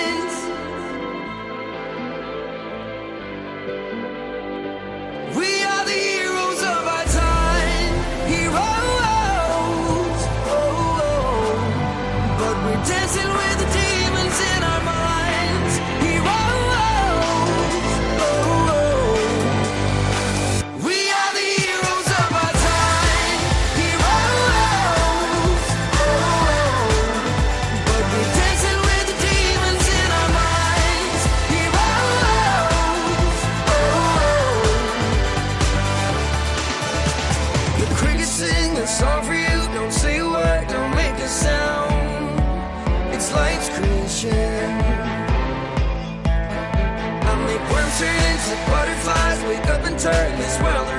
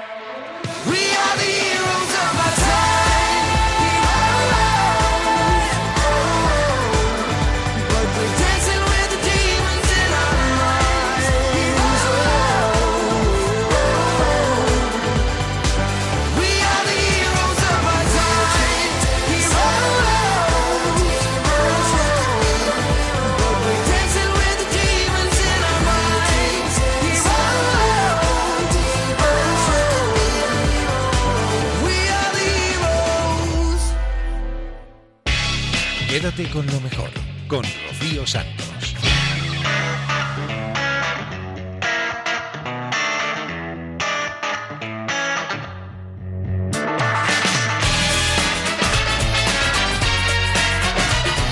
Seguimos adelante en esta madrugada de viernes sábado aquí en Quédate con lo mejor, repasando todo lo bueno que ha tenido lugar en los micrófonos de Onda Cero de esta casa en los últimos días.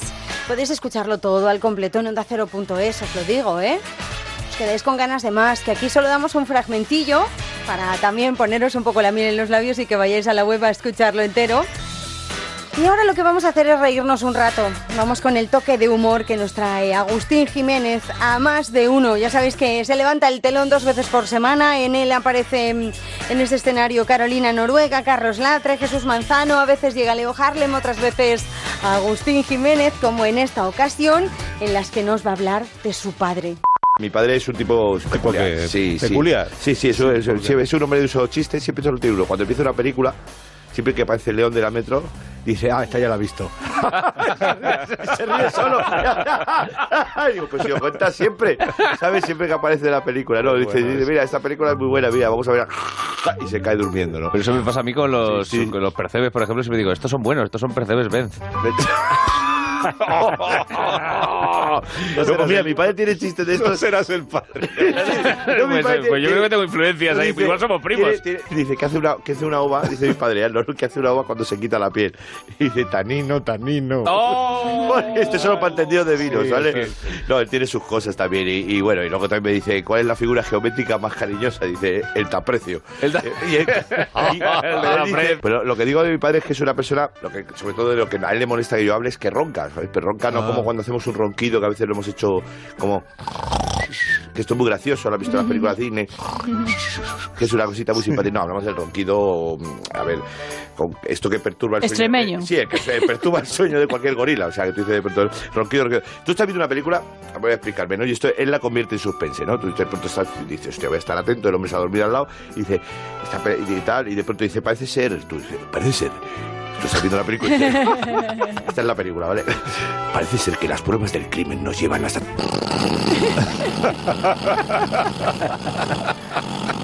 Y digo, ¿de dónde saca tanto aire? O sea, esta persona, digo, ¿por qué no se ha dedicado a la gaita, no? Entonces, hay un momento luego, tú sigues viendo la película y dices, no, y el asesino es, te lo juro que esto es peligro, y el asesino es... para culminar con un tercer ronquido, que esto los oyentes lo saben, mucha gente, que suele despertar a la propia persona que lo hace. sí, sí, sí, sí, sí. Y luego mira izquierda derecha, pero yo no sé cómo llamar esos ojos, como, como si te acabaran de Pues parir. ¿Sabes? Acá, esos ojos que miran así, te miran así como si los hubieran parido al mundo. ¿Sabes lo que te digo? No sé cómo será Pues esto no estaba. Tú que hablas- No sé lo que será viajar en el tiempo, pero cuando te sueltas en medio de una calle que es... oh, oh, ¿no? Pues esto normalmente lo que hace esa persona, que lo que hace es mirar a izquierda, a derecha y luego preguntar qué ha pasado. Yo lo voy a reproducir. Disculpe que lo repita, pues hay gente escuchando la radio. Pero hay muchos padres, ¿eh? Sí, que- sí, no, no, no, estoy mucho padre, es que se atascan, ahora veréis el atasco que lo veré. Que, de- se- o sea, hay gente que a lo mejor está corriendo o en el coche, que estén atentas en este momento, o corriendo o ma- manejando maquinaria pesada, que es lo mismo que hago yo, correr, pues mover esto es pesado. Entonces, a- porque estén atentos, es algo así, ¿vale? Vamos allá. Es algo así. Y luego mi padre decía, oh, oh. Se desatascaba y decía, ¿qué ha pasado? Que te mueres, desgraciado. O sea, avísanos. Es una, es una, una, una de las frases también. Te juro que esto mi padre lo estará oyendo y dice, pero tío, no digas estas cosas. Siempre decía una frase como para advertirme, pues yo tenía una juventud de los 80, por decir, no se hace ser viejuno, me decía, cuidado. Ese relleno urbano sí me da que en las puertas de los colegios regalan droga. Eso es. Ese- eso os acordaréis, ¿no? Lo inventó mi padre, ¿no? O sea, eso, eso como esas, esas leyendas urbanas que muchas veces eh, lo tiene como, pues, es como el fantasma de la muerte a la curva. No sé si esto se... Mira que pusiera el fantasma de la muerte a la curva. Ahí estamos. O la muerte a la curva, o el fantasma de la curva, o la niña de la curva. O la chica de la curva, ¿verdad? Sí, sí, exactamente. Esto sé decirlo, sí, sí. Eso. ¿Cuánto lleva este mito, esta leyenda? ¿Cuánto lleva esto, no? Más o menos lleve. eh, la primera vez que lo oí yo fue en los 70. Fijaros, ¿eh? En los 70 estaba como muy de moda, o sea, han pasado casi 50 años y aún hay gente que sigue hablando del tema. En el- los 70 estaba viva la chica todavía. No, en los 70 es Incluso que- hay gente que afirma haber Sí, dicho sí, que la sí. chica decía, aquí me maté yo, ¿verdad? Dice, me contaron hace dos meses que le ocurrió a una amiga mía. que Iba en el coche, este, se subió la figura espectral, vamos a llamarla así, como haciendo autostop. La chica, mi, mi amiga observó, observó que no se vestía, que la vestimenta no era normal. Y dijo, bueno, ¿quién soy yo para meterme en ¿Vamos una- fresca? ¿Vamos fresca? No, que era una vestimenta de época. Digo, ¿quién soy yo para meterme en una moderna? ¿No? Transcurridos unos 10 kilómetros, ¿eh? la, la autostopista gritó, ¡Cuidado! que en esa curva me maté yo. Oh. Que ese momento, dice mi amiga, claro, dijo, ¿qué curva? Si esto lleva siendo 20 años una autovía. O sea, si cambiamos el repertorio fantasmal, ¿no? Pues esto que os decía, para mi padre, que decía, cuidado, esa leyenda decía, cuidado que las puertas de los colegios regalan droga, que, que yo era muy pequeño, yo me giraba y digo, mamá, será los de pago, o sea, ¿qué me estás contando? No, pero esto, esto lo habéis oído, este rumor, sí, ¿no? Sí. Yo, el rumor habrá llegado a los narcos, jefes, imagínate a los grandes capos de la droga que coge a sus camellos y dice, oye, Y de puta, ¿no? Y, puta, ¿qué me ha contado a mí un padre? Caramelo o plomo. ¿Qué me ha contado a mí un padre? Estamos regalando a mercancía o qué es esto. Somos una perfumería dando muertos. Pues sí, mi padre esa, esa peculiaridad que tiene. Pues enviamos un saludo muy cariñoso a tu Sí, padre. el señor Jiménez. Que estará durmiendo. Señor Jiménez de punto le llamaba yo. Porque trabajaba en el corte inglés. En la quinta planta. El señor Jiménez de punto. De punto joven. Señor Jiménez de Punto Joven que nos estará escuchando. Un saludo, ya se jubiló. ¿no? Sí, hombre, claro. Sí, imagínatelo. Ahí con el, hombre con setenta y tantos. dice, A ver, te pongo una chaqueta. La planta joven. Quedan, que- que- quedan de esos, ¿eh? Con chapita en el... Sí, la de oro, la de oro. La solapa. Quédate con lo mejor en Onda Cero. Seguro que recordáis que el fin de semana pasado fue el Festival de Eurovisión. La canción de Miki que chula era La Venda, quedamos quintos por la cola. Al resto de Europa pues no le hacía tanta gracia la canción. Quien estuvo muy pendiente del Festival de Eurovisión fue nuestro querido Jesús Manzano. Y entonces has estado reflexionando un poco sobre la frustración nacional que sentimos por la. Eurovisión. Es que no ganamos desde los años 60, Sí, con. Salomé y con Masiel. Y, y porque se le olvidó el estribillo a esta última que empezó la la la la la. No, vamos. Que, que- que, o sea, no ha habido forma de volver a ganar, ni llevando flamenco, ni llevando cachondeo con el chiquilicuatre, ni siquiera repitiendo la fórmula Masiel y llevando a Serafín Zubiri. Que, bueno. Oh, Este chiste no se puede No, sé, contar. ah, va, no, por eso no he terminado. No lo he pillado yo eso, luego me lo contáis. Sí, luego sí, sí. Me he sí. despistado. La canción de Masiel dice la 138 veces, he leído. ¿En serio? Sí, eso sí que es laísmo y no lo de Valladolid. Digo, pero, pero ¿quién hizo esa letra? O sea, el mismo del himno de España. O sea, es el mismo... Todo dinámico. Muy dinámico, sí. Ah, sí. Ah, pues mira. Pero se la dio a ellos. Dijo, toma, esta no la queremos. Estás haciendo muchos amigos hoy, Jesús. Sí, sí, sí, sí. Y, y- ah, pero la de la la la también, ¿no? El Sí, sí, todo También, también, sí. Sí. Pero, no, pero al revés, si yo lo. Oye, vengo aquí a ensalzar esa canción porque Claro, claro. es muy inteligente, porque al menos llega al estribillo y decir la la la la la, pues se entiende en toda Europa. Si es que el fallo es ese, Claro. que, que cantar un estribillo que no te entiendan, ¿sabes? Porque en, en Eurovisión hay- hay dos idiomas oficiales, el inglés y el francés. Que me he enterado que eso es un idioma también. Bueno, y eh, los. Esta sí que la has pillado tú, ¿eh? Los alemanes son listos y no cantan en alemán. ¿Sabes? ¿Os imagináis una balada en alemán? Te están diciendo un piropo y parece que te están maldiciendo. Por eso lo evitan, porque son listos. Los alemanes son además los más civilizados de Europa, aunque a veces se pasan, ¿eh? Hace un par de años, ¿os acordáis que hubo un incendio en Canarias? En la isla de La Palma. No sé si os suena. Un alemán hizo caca en el monte. Sí, sí. Sí. ¿Os suena? Y luego se limpió con un Kleenex y para no dejarlo ahí dijo, bueno, como un alemán no va a dejar, un español cogería el papel y empezaría, ¡eh! Todos corriendo atrás. Pero un alemán dice, no puedo dejar esto aquí, lo quemo y así no se queda... Y Bueno, pues se incendió media isla, ¿sabes? Que fue la gran cagada del verano. La gente lo quería matar. Y decía, "Hombre, tampoco es para tanto. Ha quemado un bosque, pero también ha plantado un pino. Una cosa por la otra, ¿no? Y tal. Bueno, otra cosa que hay que hacer para ganar Eurovisión, un consejo que doy yo ya a España, es intentar sorprender. Austria ganó con una mujer barbuda, cuando todos sabemos que las mujeres barbudas están en Portugal. Hola. Siendo amigos. Madre mía, La lista es interminable. ¿eh? Hemos empezado Es verdad, Maciel. eso es una leyenda urbana. Tienen bigote, no. Ah. Bueno, dice, dice la, la leyenda urbana que incluso Portugal. los aviones portugueses tienen pelos debajo de las alas. Madre mía. Esto no se oye, ¿no? Ahí. No sé. Ade- además nadie se acuerda de la canción, o sea, se acuerda, de- o sea, la gente se acuerda de la, de la cantante, pero, pero la canción no tenía, bueno, no tenía, ganó por la patilla, vamos. Hay, Oh. hay que sorprender. España podría sorprender, llevar canciones que lo petan aquí, la de Mercadona, el Chotis de Carmena, que hicieron Monasterio Ortega Smith. Eso es muy bonito eso. Eso es Muy bello. Eso es más que para Eurovisión, es tan A Boneví, a Bonevé. Sí, sí, sí. Qué buena letra están tenía para, esa canción. También. para presentarse a la Vox. No me habéis dejado terminar. Eh, bueno, pero estaba Hay- está bien. Estaba para eso.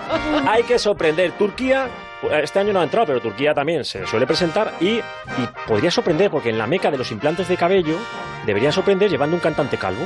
Lo que pasa es que es ahora en Turquía más difícil encontrar un calvo que un torero, ¿vale? Porque ahí ya no hay calvos. La gente va a Turquía y se pone pelo. Yo tengo un colega que le huele la cabeza a kebab, ¿sabes? A Turquía llega la gente sin pelo y sale con pelo. Es como cuando se te cae un calamar al suelo en un bar de carretera, que te cae sin pelo y cuando lo recoges en vez de calamar parece Ah. calamaro. Saludos a los bares de carretera. Calamaro no se enfada. No, no, no, no nos enfadamos nada. los turcos Nos encanta el comentario y te mando abrazo grande. Gracias, Andrés. Y por cierto, enhorabuena a los holandeses que han ganado el festival. A mí me encanta Holanda. Hace poco estuve en Ámsterdam Vaya. y, y me enteré de que en Holanda, mira, otros que son también gente de, de bien, quieren poner una ley para que en la cárcel se tenga que pagar 13 euros al día. El que esté en la cárcel se lo tiene que pagar 13 euros al día por su manutención. ¿Y si no pagaba dónde? Si no paga, a la calle.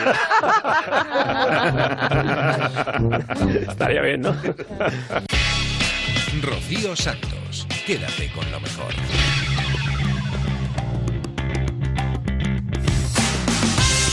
¿Cómo son nuestros humoristas de cabecera? Por favor, qué risa pasamos con ellos. Ahora nos vamos a ir hasta Julia en la onda, nos vamos a poner un poco más serios porque hay un problema. Este fin de semana son las elecciones municipales y mm, autonómicas y también europeas. Y también es temporada alta de comuniones. Muchas peluqueras, muchas personas del gremio de peluquería tienen que presidir o ser vocales de una mesa electoral. ¿Y qué hacen con las personas a las que tienen ya apuntadas en esa lista para peinar? Niñas de comunión, mamás, abuelas se ha generado un problema bastante grave. Elba Castro, ella es peluquera en Villalonga, en San Xenxo, y pues tiene un auténtico problema para ese domingo 26 de mayo. Hola Elba, buenas tardes.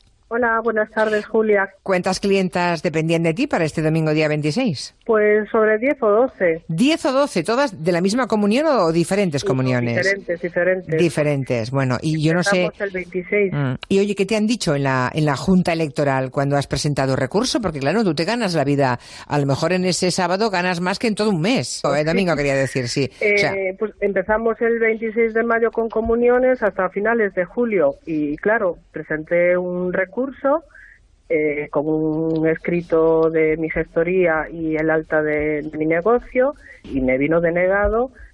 La contestación me- que me dieron fue que mi negocio no es un servicio esencial para la comunidad. Bueno, eh, claro, a lo mejor no es esencial para la comunidad, pero desde luego lo que no es correcto es que alguien pierda tanto dinero como vas a perder tú el, el domingo día 26, ¿no? Pues la cuestión es que eh, para poder atender a estas clientas, que es lo que me importa, porque es que vivo de esto, desde mi negocio, pues tendré que contratar otra persona más para poder estar yo en la mesa electoral de 8 de la mañana pues a 12 de la noche hasta que se acabe el recuento. Además, me parece que en tu misma mesa, Elba, en la que vas a ser tu vocal, la presidenta de esa mesa también es otra compañera peluquera. Pues la presidenta es una, esteti- una esteticien que tiene un centro de estética, se llama Yasmina, en Ribadumia, y nos ha tocado, no sé si en la misma mesa, pero sí en el mismo colegio electoral. Madre mía. Y, y hay varias peluqueras que estamos afectadas, pues este año parece ser que ha sido la lotería. Todas las Sí, sí, ha peluqueras. caído muy repartido entre las peluquerías Madre el mía. electoral. Peluqueras, esteticien, peluqueros, bueno, de todo el sector. Claro, de es que hay, que hay que hacerse cargo, porque tú eres autónoma, creo, ¿no? Yo soy autónoma, sí. Tienes contratada una, em- una empleada habitualmente. Una empleada. Y tienes que contratar otra. Tengo que contratar otra porque mi clientela, desde luego que tiene que salir peinada ese día para, para sus eventos. Lo que digo es que no, no es que no quiera ir porque no tengo nada que hacer. No, no puedo ir por mi trabajo. Pero es que hay cantidad de gente en el paro y cantidad de gente que quiere estar en una mesa electoral y por lo menos que llamen a la gente del paro o que tuviesen en cuenta nuestra situación, que no es un capricho, que es que nos va a salir bastante caro. Claro, entre otras cosas, porque por eso habéis presentado recurso ante la Junta Electoral. Y entiendo que no es un totalmente. servicio esencial, es verdad que la peluquería no es un servicio esencial, pero es que es tu bolsillo, ¿no? Son tus ganancias. Y aparte, estás comprometida con esas personas para ese día. O sea, yo tengo que sacarlo sí o sí. Bueno, Si no o lo malo estar- sería que se fueran a otra peluquería. Exactamente. Si se van a otra peluquería, pues bueno, Ya. corres el riesgo de que se, de que no vuelvan. Claro, claro, claro. ¿Cuánto pensabas ganar tú más o menos? ¿Cuánto eh, con todo con toda la gente que tenías prevista peinar y arreglar para el domingo 26?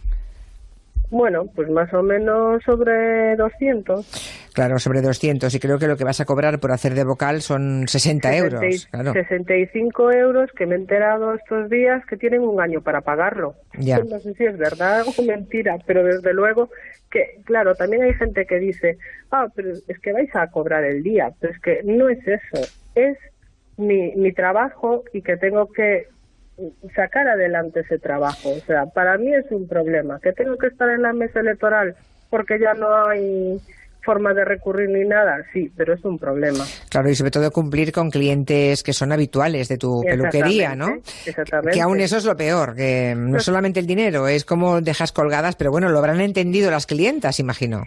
Eh, sí, porque al final abriré, contrataré a otra persona Ya. y sacarán entre dos el trabajo. Bueno, pues eh, es lo que hay. Gracias, Elba, y que se resuelva lo mejor posible. Gracias. Gracias, un abrazo. Gracias, un abrazo, chao. Claro, es que la ley electoral lo que dice es que un servicio vital para la comunidad, por ejemplo, es de carácter médico, sanitario, protección Sí. civil, bomberos. Estaba pensando también, por ejemplo, en la restauración. Seguro que hay mm, autónomos también que en la restauración ese día pues no van a poder abrir su negocio. ¿Y porque, periodistas? Los periodistas hay una excepción para directores de medios de comunicación o si eres jefe de informativos y vas a cubrir la jornada electoral. Para un periodista raso, ya lo No. hemos contado aquí, no. Y a mí que no me te tocado, toca. y a mí que no me ha tocado nunca. Qué Jamás. rabia, ¿eh? A mí también me encantaría. A mí me encantaría tener la tampoco. experiencia una vez en la vida. Además se- no hay forma. No se puede pedir tampoco, ¿eh? No, no. Ya, "Yo porque si no yo iría voluntario". por cualquier peluquera que me Claro. lo pida. Exactamente, yo también. Voy en lugar de Elba. Hombre, me pilla un poco lejos, pero sí, sí, pero es que no se puede escoger. Esto es eh, el azar, supongo, ¿no? Es la bolita. Y nunca nos ha tocado ni a Marina ni a mí. ¿Qué le vamos a hacer, Marina?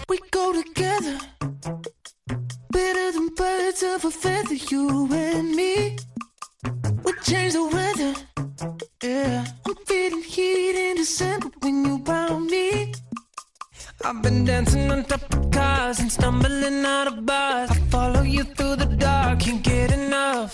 You're the medicine and the pain, the tattoo inside my brain, and baby you know it's obvious. I'm a sucker for you. Say the word and I'll go anywhere blindly. I'm a sucker for you.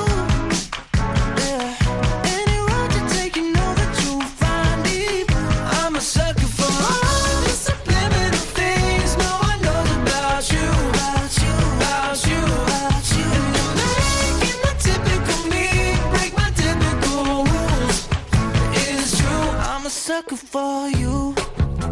Yeah. Don't complicate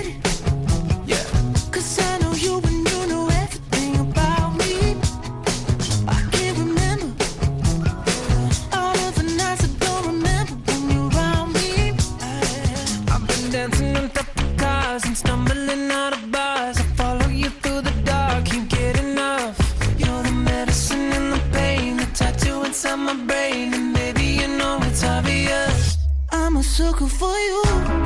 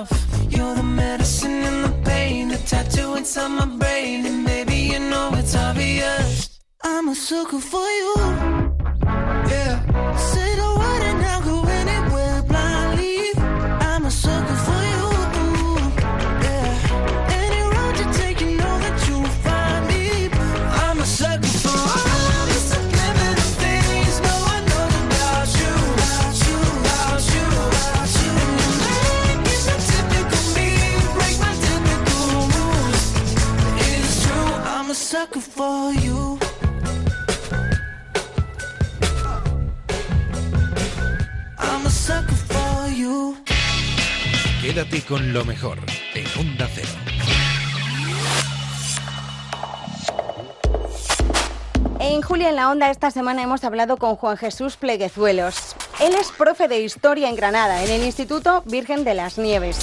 ¿Qué ha hecho? Pues se le ha ocurrido subir a las redes sociales, sobre todo a iBooks y a Spotify, sus clases de historia con un lenguaje muy cercano, muy millennial, muy juvenil, para ayudar a los chavales que se están preparando, sobre todo para la selectividad.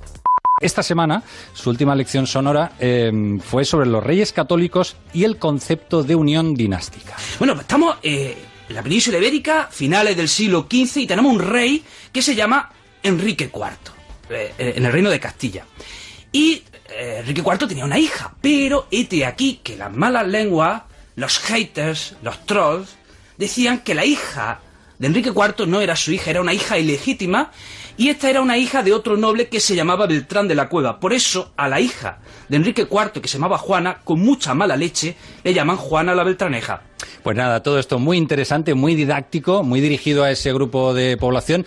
11 minutos de lección y oye, te queda clarísimo, ¿eh? porque te enteras de todos los trolls de la época, de cómo hay un lenguaje, él se hace llamar el profesor inquieto, ya el tono ya transmite esa, esa inquietud, esa vivacidad que tiene eh, Juan Jesús. Bueno, así se llama Sobatán en redes también, tiene un blog y al lenguaje técnico yo creo que no le gana a nadie. Enrique IV la palma en 1474 y aquí se lía el pifostio.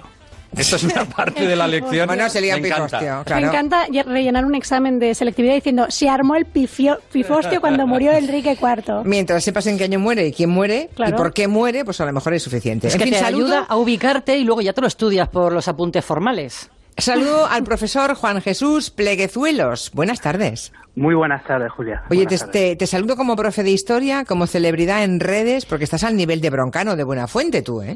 Eh, prefiero, que, me- prefiero que me llamen profesor de historia porque ahora sí, prefiero- me quedo con eso, sí. Pero ¿cuántos seguidores tienes, eh, Juan Jesús?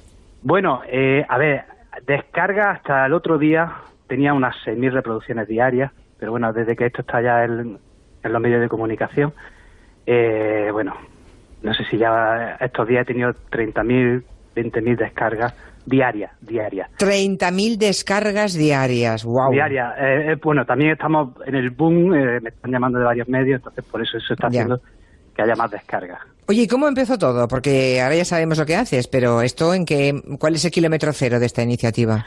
Bueno, yo empecé hace casi cuatro años y me encantan las nuevas tecnologías. Siempre intento usar las nuevas tecnologías con un fin positivo porque siempre veo que se usa en la enseñanza, creo que a veces cometemos un error y es que usar las nuevas tecnologías porque sí. Y si no se usan con un fin práctico, lo que estamos haciendo es restar. Y bueno, se me ocurrió que un móvil de teléfono pues puede ser una herramienta fantástica para potenciar eh, el proceso de aprendizaje. Entonces se trataba de que el alumno pudiese escucharme desde su móvil. Ya. Y bueno, esa fue la, la idea. Oye, ¿y cómo lo grabas? ¿Lo grabas, eh, esas lecciones de historia las grabas en, en tu casa? ¿Tienes algún, no sé, algo parecido a un estudio de, con unas mínimas condiciones de sonido o, o no? Eh, yo me he grabado, yo me he grabado mucho haciendo podcast eh, y he subido esos vídeos a Instagram y en YouTube. Y bueno, tengo un micrófono, un programa de edición de audio y intento que el proceso, el proceso sea lo más simple posible para poder ha- hacer más audios. Mm. ¿Y cada cuántos días publicas una lección? He llegado hasta, a la semana he llegado a publicar cuatro o cinco audios. Eh, en una semana he llegado a publicar. Cuatro o cinco audios, bueno. Y, mm, oye, y no sé si en el instituto, porque tú además de esto, físicamente eres profesor de un instituto, ¿no? Sí, ¿Allí también, también usas estas mismas herramientas o no? Sí, sí, bueno, yo eh, esta, estos audios lo hago pensando en mis alumnos que tengo aquí eh, en el día a día y, eh, y, y mis alumnos, bueno, pues siempre les pido que escuchen eh, estos audios antes de que yo dé la lección y después de yo dar la lección. Ya. Y en el cole, los, no sé, la, la directora o el director del colegio, los colegas, mm, compañeros de mm, del claustro de profesores, ¿qué dicen? ¿Hay alguno que te pone pegas o no? Algún purista. No, no, no. Aquí Nadie. en el, en el claustro lo que están, eh, bueno, me están apoyando un montón y bueno, me están preguntando mucho por, por las cosas que estoy haciendo. Quieren saber más sobre este tema, sobre cómo poder hacer ellos eh, iniciar un proyecto parecido. Y no, no, desde la, vamos, no, no, desde luego el apoyo es enorme. Oye, una curiosidad, tú no serás de Linares. Soy de Jaén Capital. Jaén ah, Capital. vale. ¿Y en Linares tienes familia o no? Eh, no. No, vale, vale. No, no, nada, nada. Es que hay un oyente que dice, aquí en Linares hay una familia Pleguezuelos, tampoco es un apellido tan común, ¿no? Que, No, no. que es muy conocida. Por eso te preguntaba, que no seas de los famosos Pleguezuelos de Linares. No, Jaén. Capital. Vale. Nos ha quedado claro. Bueno, pues eh, Juan Jesús, enhorabuena por la, por la iniciativa, porque lo importante es que los niños si- sientan interés y a lo mejor a partir de eso, porque con lo que tú cuentas igual no es suficiente para sacar adelante un examen, pero si con eso van al texto y ya iluminados por, su, por un lenguaje que les es familiar, se estudian a fondo la lección y saben responder y lo comprenden, pues miel sobre hojuelas, ¿no? Exacto, no, desde luego les facilita más el proceso, eso sí. Está claro. Juan Jesús, hasta pronto. Muchas gracias. Muchísimas gracias. Buenas tardes. En Onda Cero, quédate con lo mejor. Rocío Santos.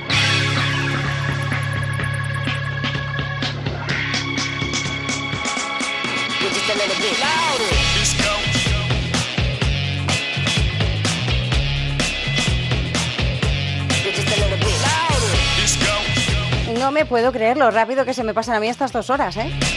Ya se nos ha terminado el tiempo. Espero que lo hayáis disfrutado tanto como nosotros. Si queréis más, ya sabéis que lo tenéis todo en ondacero.es. Ampliar todo lo que hemos escuchado aquí, volver a escucharlo de nuevo. También os lo podéis descargar en las aplicaciones para el móvil y la tablet, que son gratis y nos escucháis allá donde quiera que vayáis. Y estáis haciendo lo que estáis haciendo. La semana que viene regresamos con más historias aquí a Onda Cero. A quédate con lo mejor. Os vamos a dejar antes de irnos con una sonrisa. Con los gazapos de Julia en la onda. Que seáis muy felices. Adiós. Nosotros fuimos un poco más tarde en el con Conchita Bautista en el 61. Qué bueno, qué bueno, qué bueno. ¿Os acordáis? Sí, pero qué bueno, qué bueno, qué bueno. Me gusta cantar. Qué bueno, qué bueno, qué bueno. Qué bueno es no sé qué, no sé cuánto. Sí, sí, sí. Qué bueno, qué bueno, qué bueno saber que tú sientes lo mismo que yo. No sé qué, no sé cuántos. Profesionales de gran calidad. Era el año 1973. ¿Cómo se va el tiempo? De ese Eurovisión que traspasa fronteras. Y parece que fue ayer, ¿verdad? No sé cómo quedamos de clasificación con el Eres tú de Mocedades. Pues quedamos- Luego la canción triunfó. Quedamos, no quedamos mal, quedamos séptimo de 17 países. ¡Error! Creo que nos hemos pegado un morrazo. ¡Está hecho daño! Porque ¿Por qué? ¿Por qué? Eres tú quedó en segunda posición, no en la séptima, Borja Terán. le voy a pegar dos joyas que, que le van a temblar las orejas. He hecho yo séptima. Que Ay, me pues, están riñendo, sí. ay, pues perdonad. Sí, sí, pero que se me ha ido la olla totalmente. Me, me he ido yo a... no sé. la mierda! Pues que quedó en segunda posición. ¿Te has enterado ya?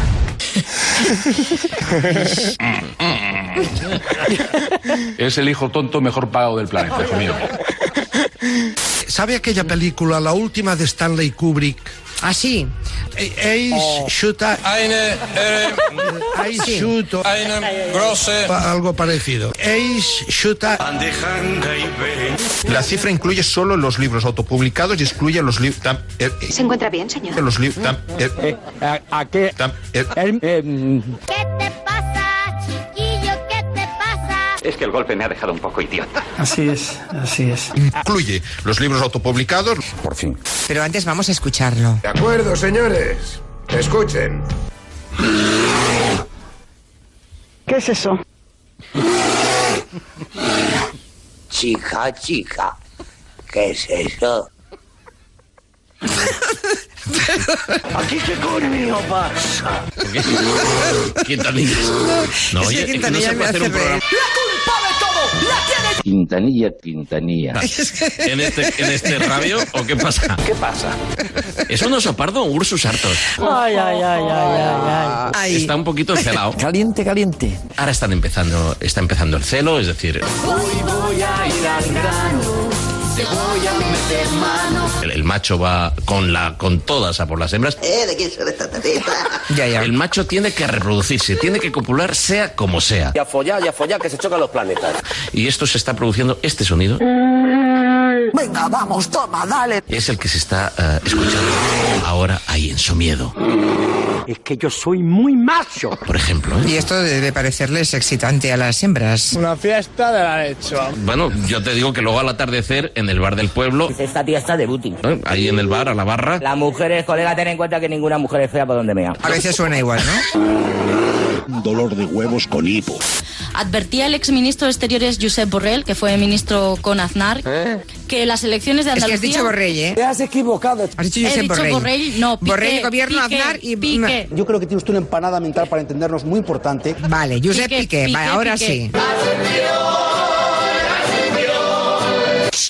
¡A tu casa! Imagínate que te vas a Menorca y, te levantas por la mañana y le preguntas, ok Google, dime qué temperatura vamos a tener hoy aquí en Menorca. Esa es una buena pregunta. Y yo le he puesto prueba estos días eh, en casa practicándolo. ¿Y qué? Incluso a muchas veces le dice, qué bonita eres. Está empezando el celo. Y te contesta, muchas gracias. Es la hora de los teletubbies. Es la hora de los teletubbies. Hoy están Fernando Arancón y Eduardo Saldaña. Buenas tardes. Muy buenas tardes. Hola. Muy buenas tardes. Pero esta ha negado su implicación. Se desconoce, Un momento, por favor. ¿Qué ha dicho? se desconoce. Pare un momento, lea despacio. El ataque se producía de la siguiente manía. Otra gran equivocación. De la siguiente manía. Usted siempre con la misma manía. Se desconoce. Se desconoce. Tranquila, reina. Claro, yo siempre que cocino tengo que ducharme entera, cambiarme ropa interior, absolutamente todo. Porque no me aguanto. Que no te aguanto más. No me aguanto a mí misma. Es muy rara, ¿no? Pues sí, lo es. Y si he invitado a gente a cenar, ni te cuento. Claro, calculo todo. 11, 14, 15, 22, 27, 33, 7, 12, 16, 18, 19, 24, 25. Mi cerebro es una calculadora. Para que 20 minutos antes me, me pueda meter en la ducha. No estoy loca. No, no, ¿qué va? Pues que sepan que han cancelado el show. Hombre, que menos. Yo le haría una visita a este al Kylie Minogue este. ¿Cómo se, cómo se llama? No, se llama... Kylie Minogue este. Qué bueno, qué bueno, qué bueno. Kylie, Kylie, Kylie, Kai, Kai, Kai, Kai, Qué, qué, Kai, Kai, qué, qué, qué, qué bueno, qué bueno. Kylie Minogue este. Qué bonita eres. El macho va con todas a por las hembras. Hombre, que menos. Qué bonita eres. Tiene que copular sea como sea. Qué, qué, qué, qué, qué, qué, qué, qué, qué, qué, qué, qué bueno, qué bueno, qué bueno. Qué bonita eres. Qué, qué, qué. Si te contesta. Yo te digo que luego al atardecer en el bar del pueblo, qué bonita eres. Si te contesta. Tengo que ducharme entera, cambiarme ropa interior. Kylie, Kylie, Kylie, Kai, Kai, Kai, Kai, Kylie, Kylie, Kylie. ¿Y qué somos? Un conejo sin orejas. No, hija, no. ¿Qué somos? Edamame. Edamame. ¿Nos hemos vuelto locos o qué? Yo creo que Somos humanos. En Onda Cero, quédate con lo mejor. Rocío Santos. I gotta find my way back, back to summer paradise. Sean Paul Simple Plan. My heart is sinking as I'm lifting up above the clouds away from you. And I can't believe I'm leaving. Oh, I don't know, no, know what I'm gonna do. But some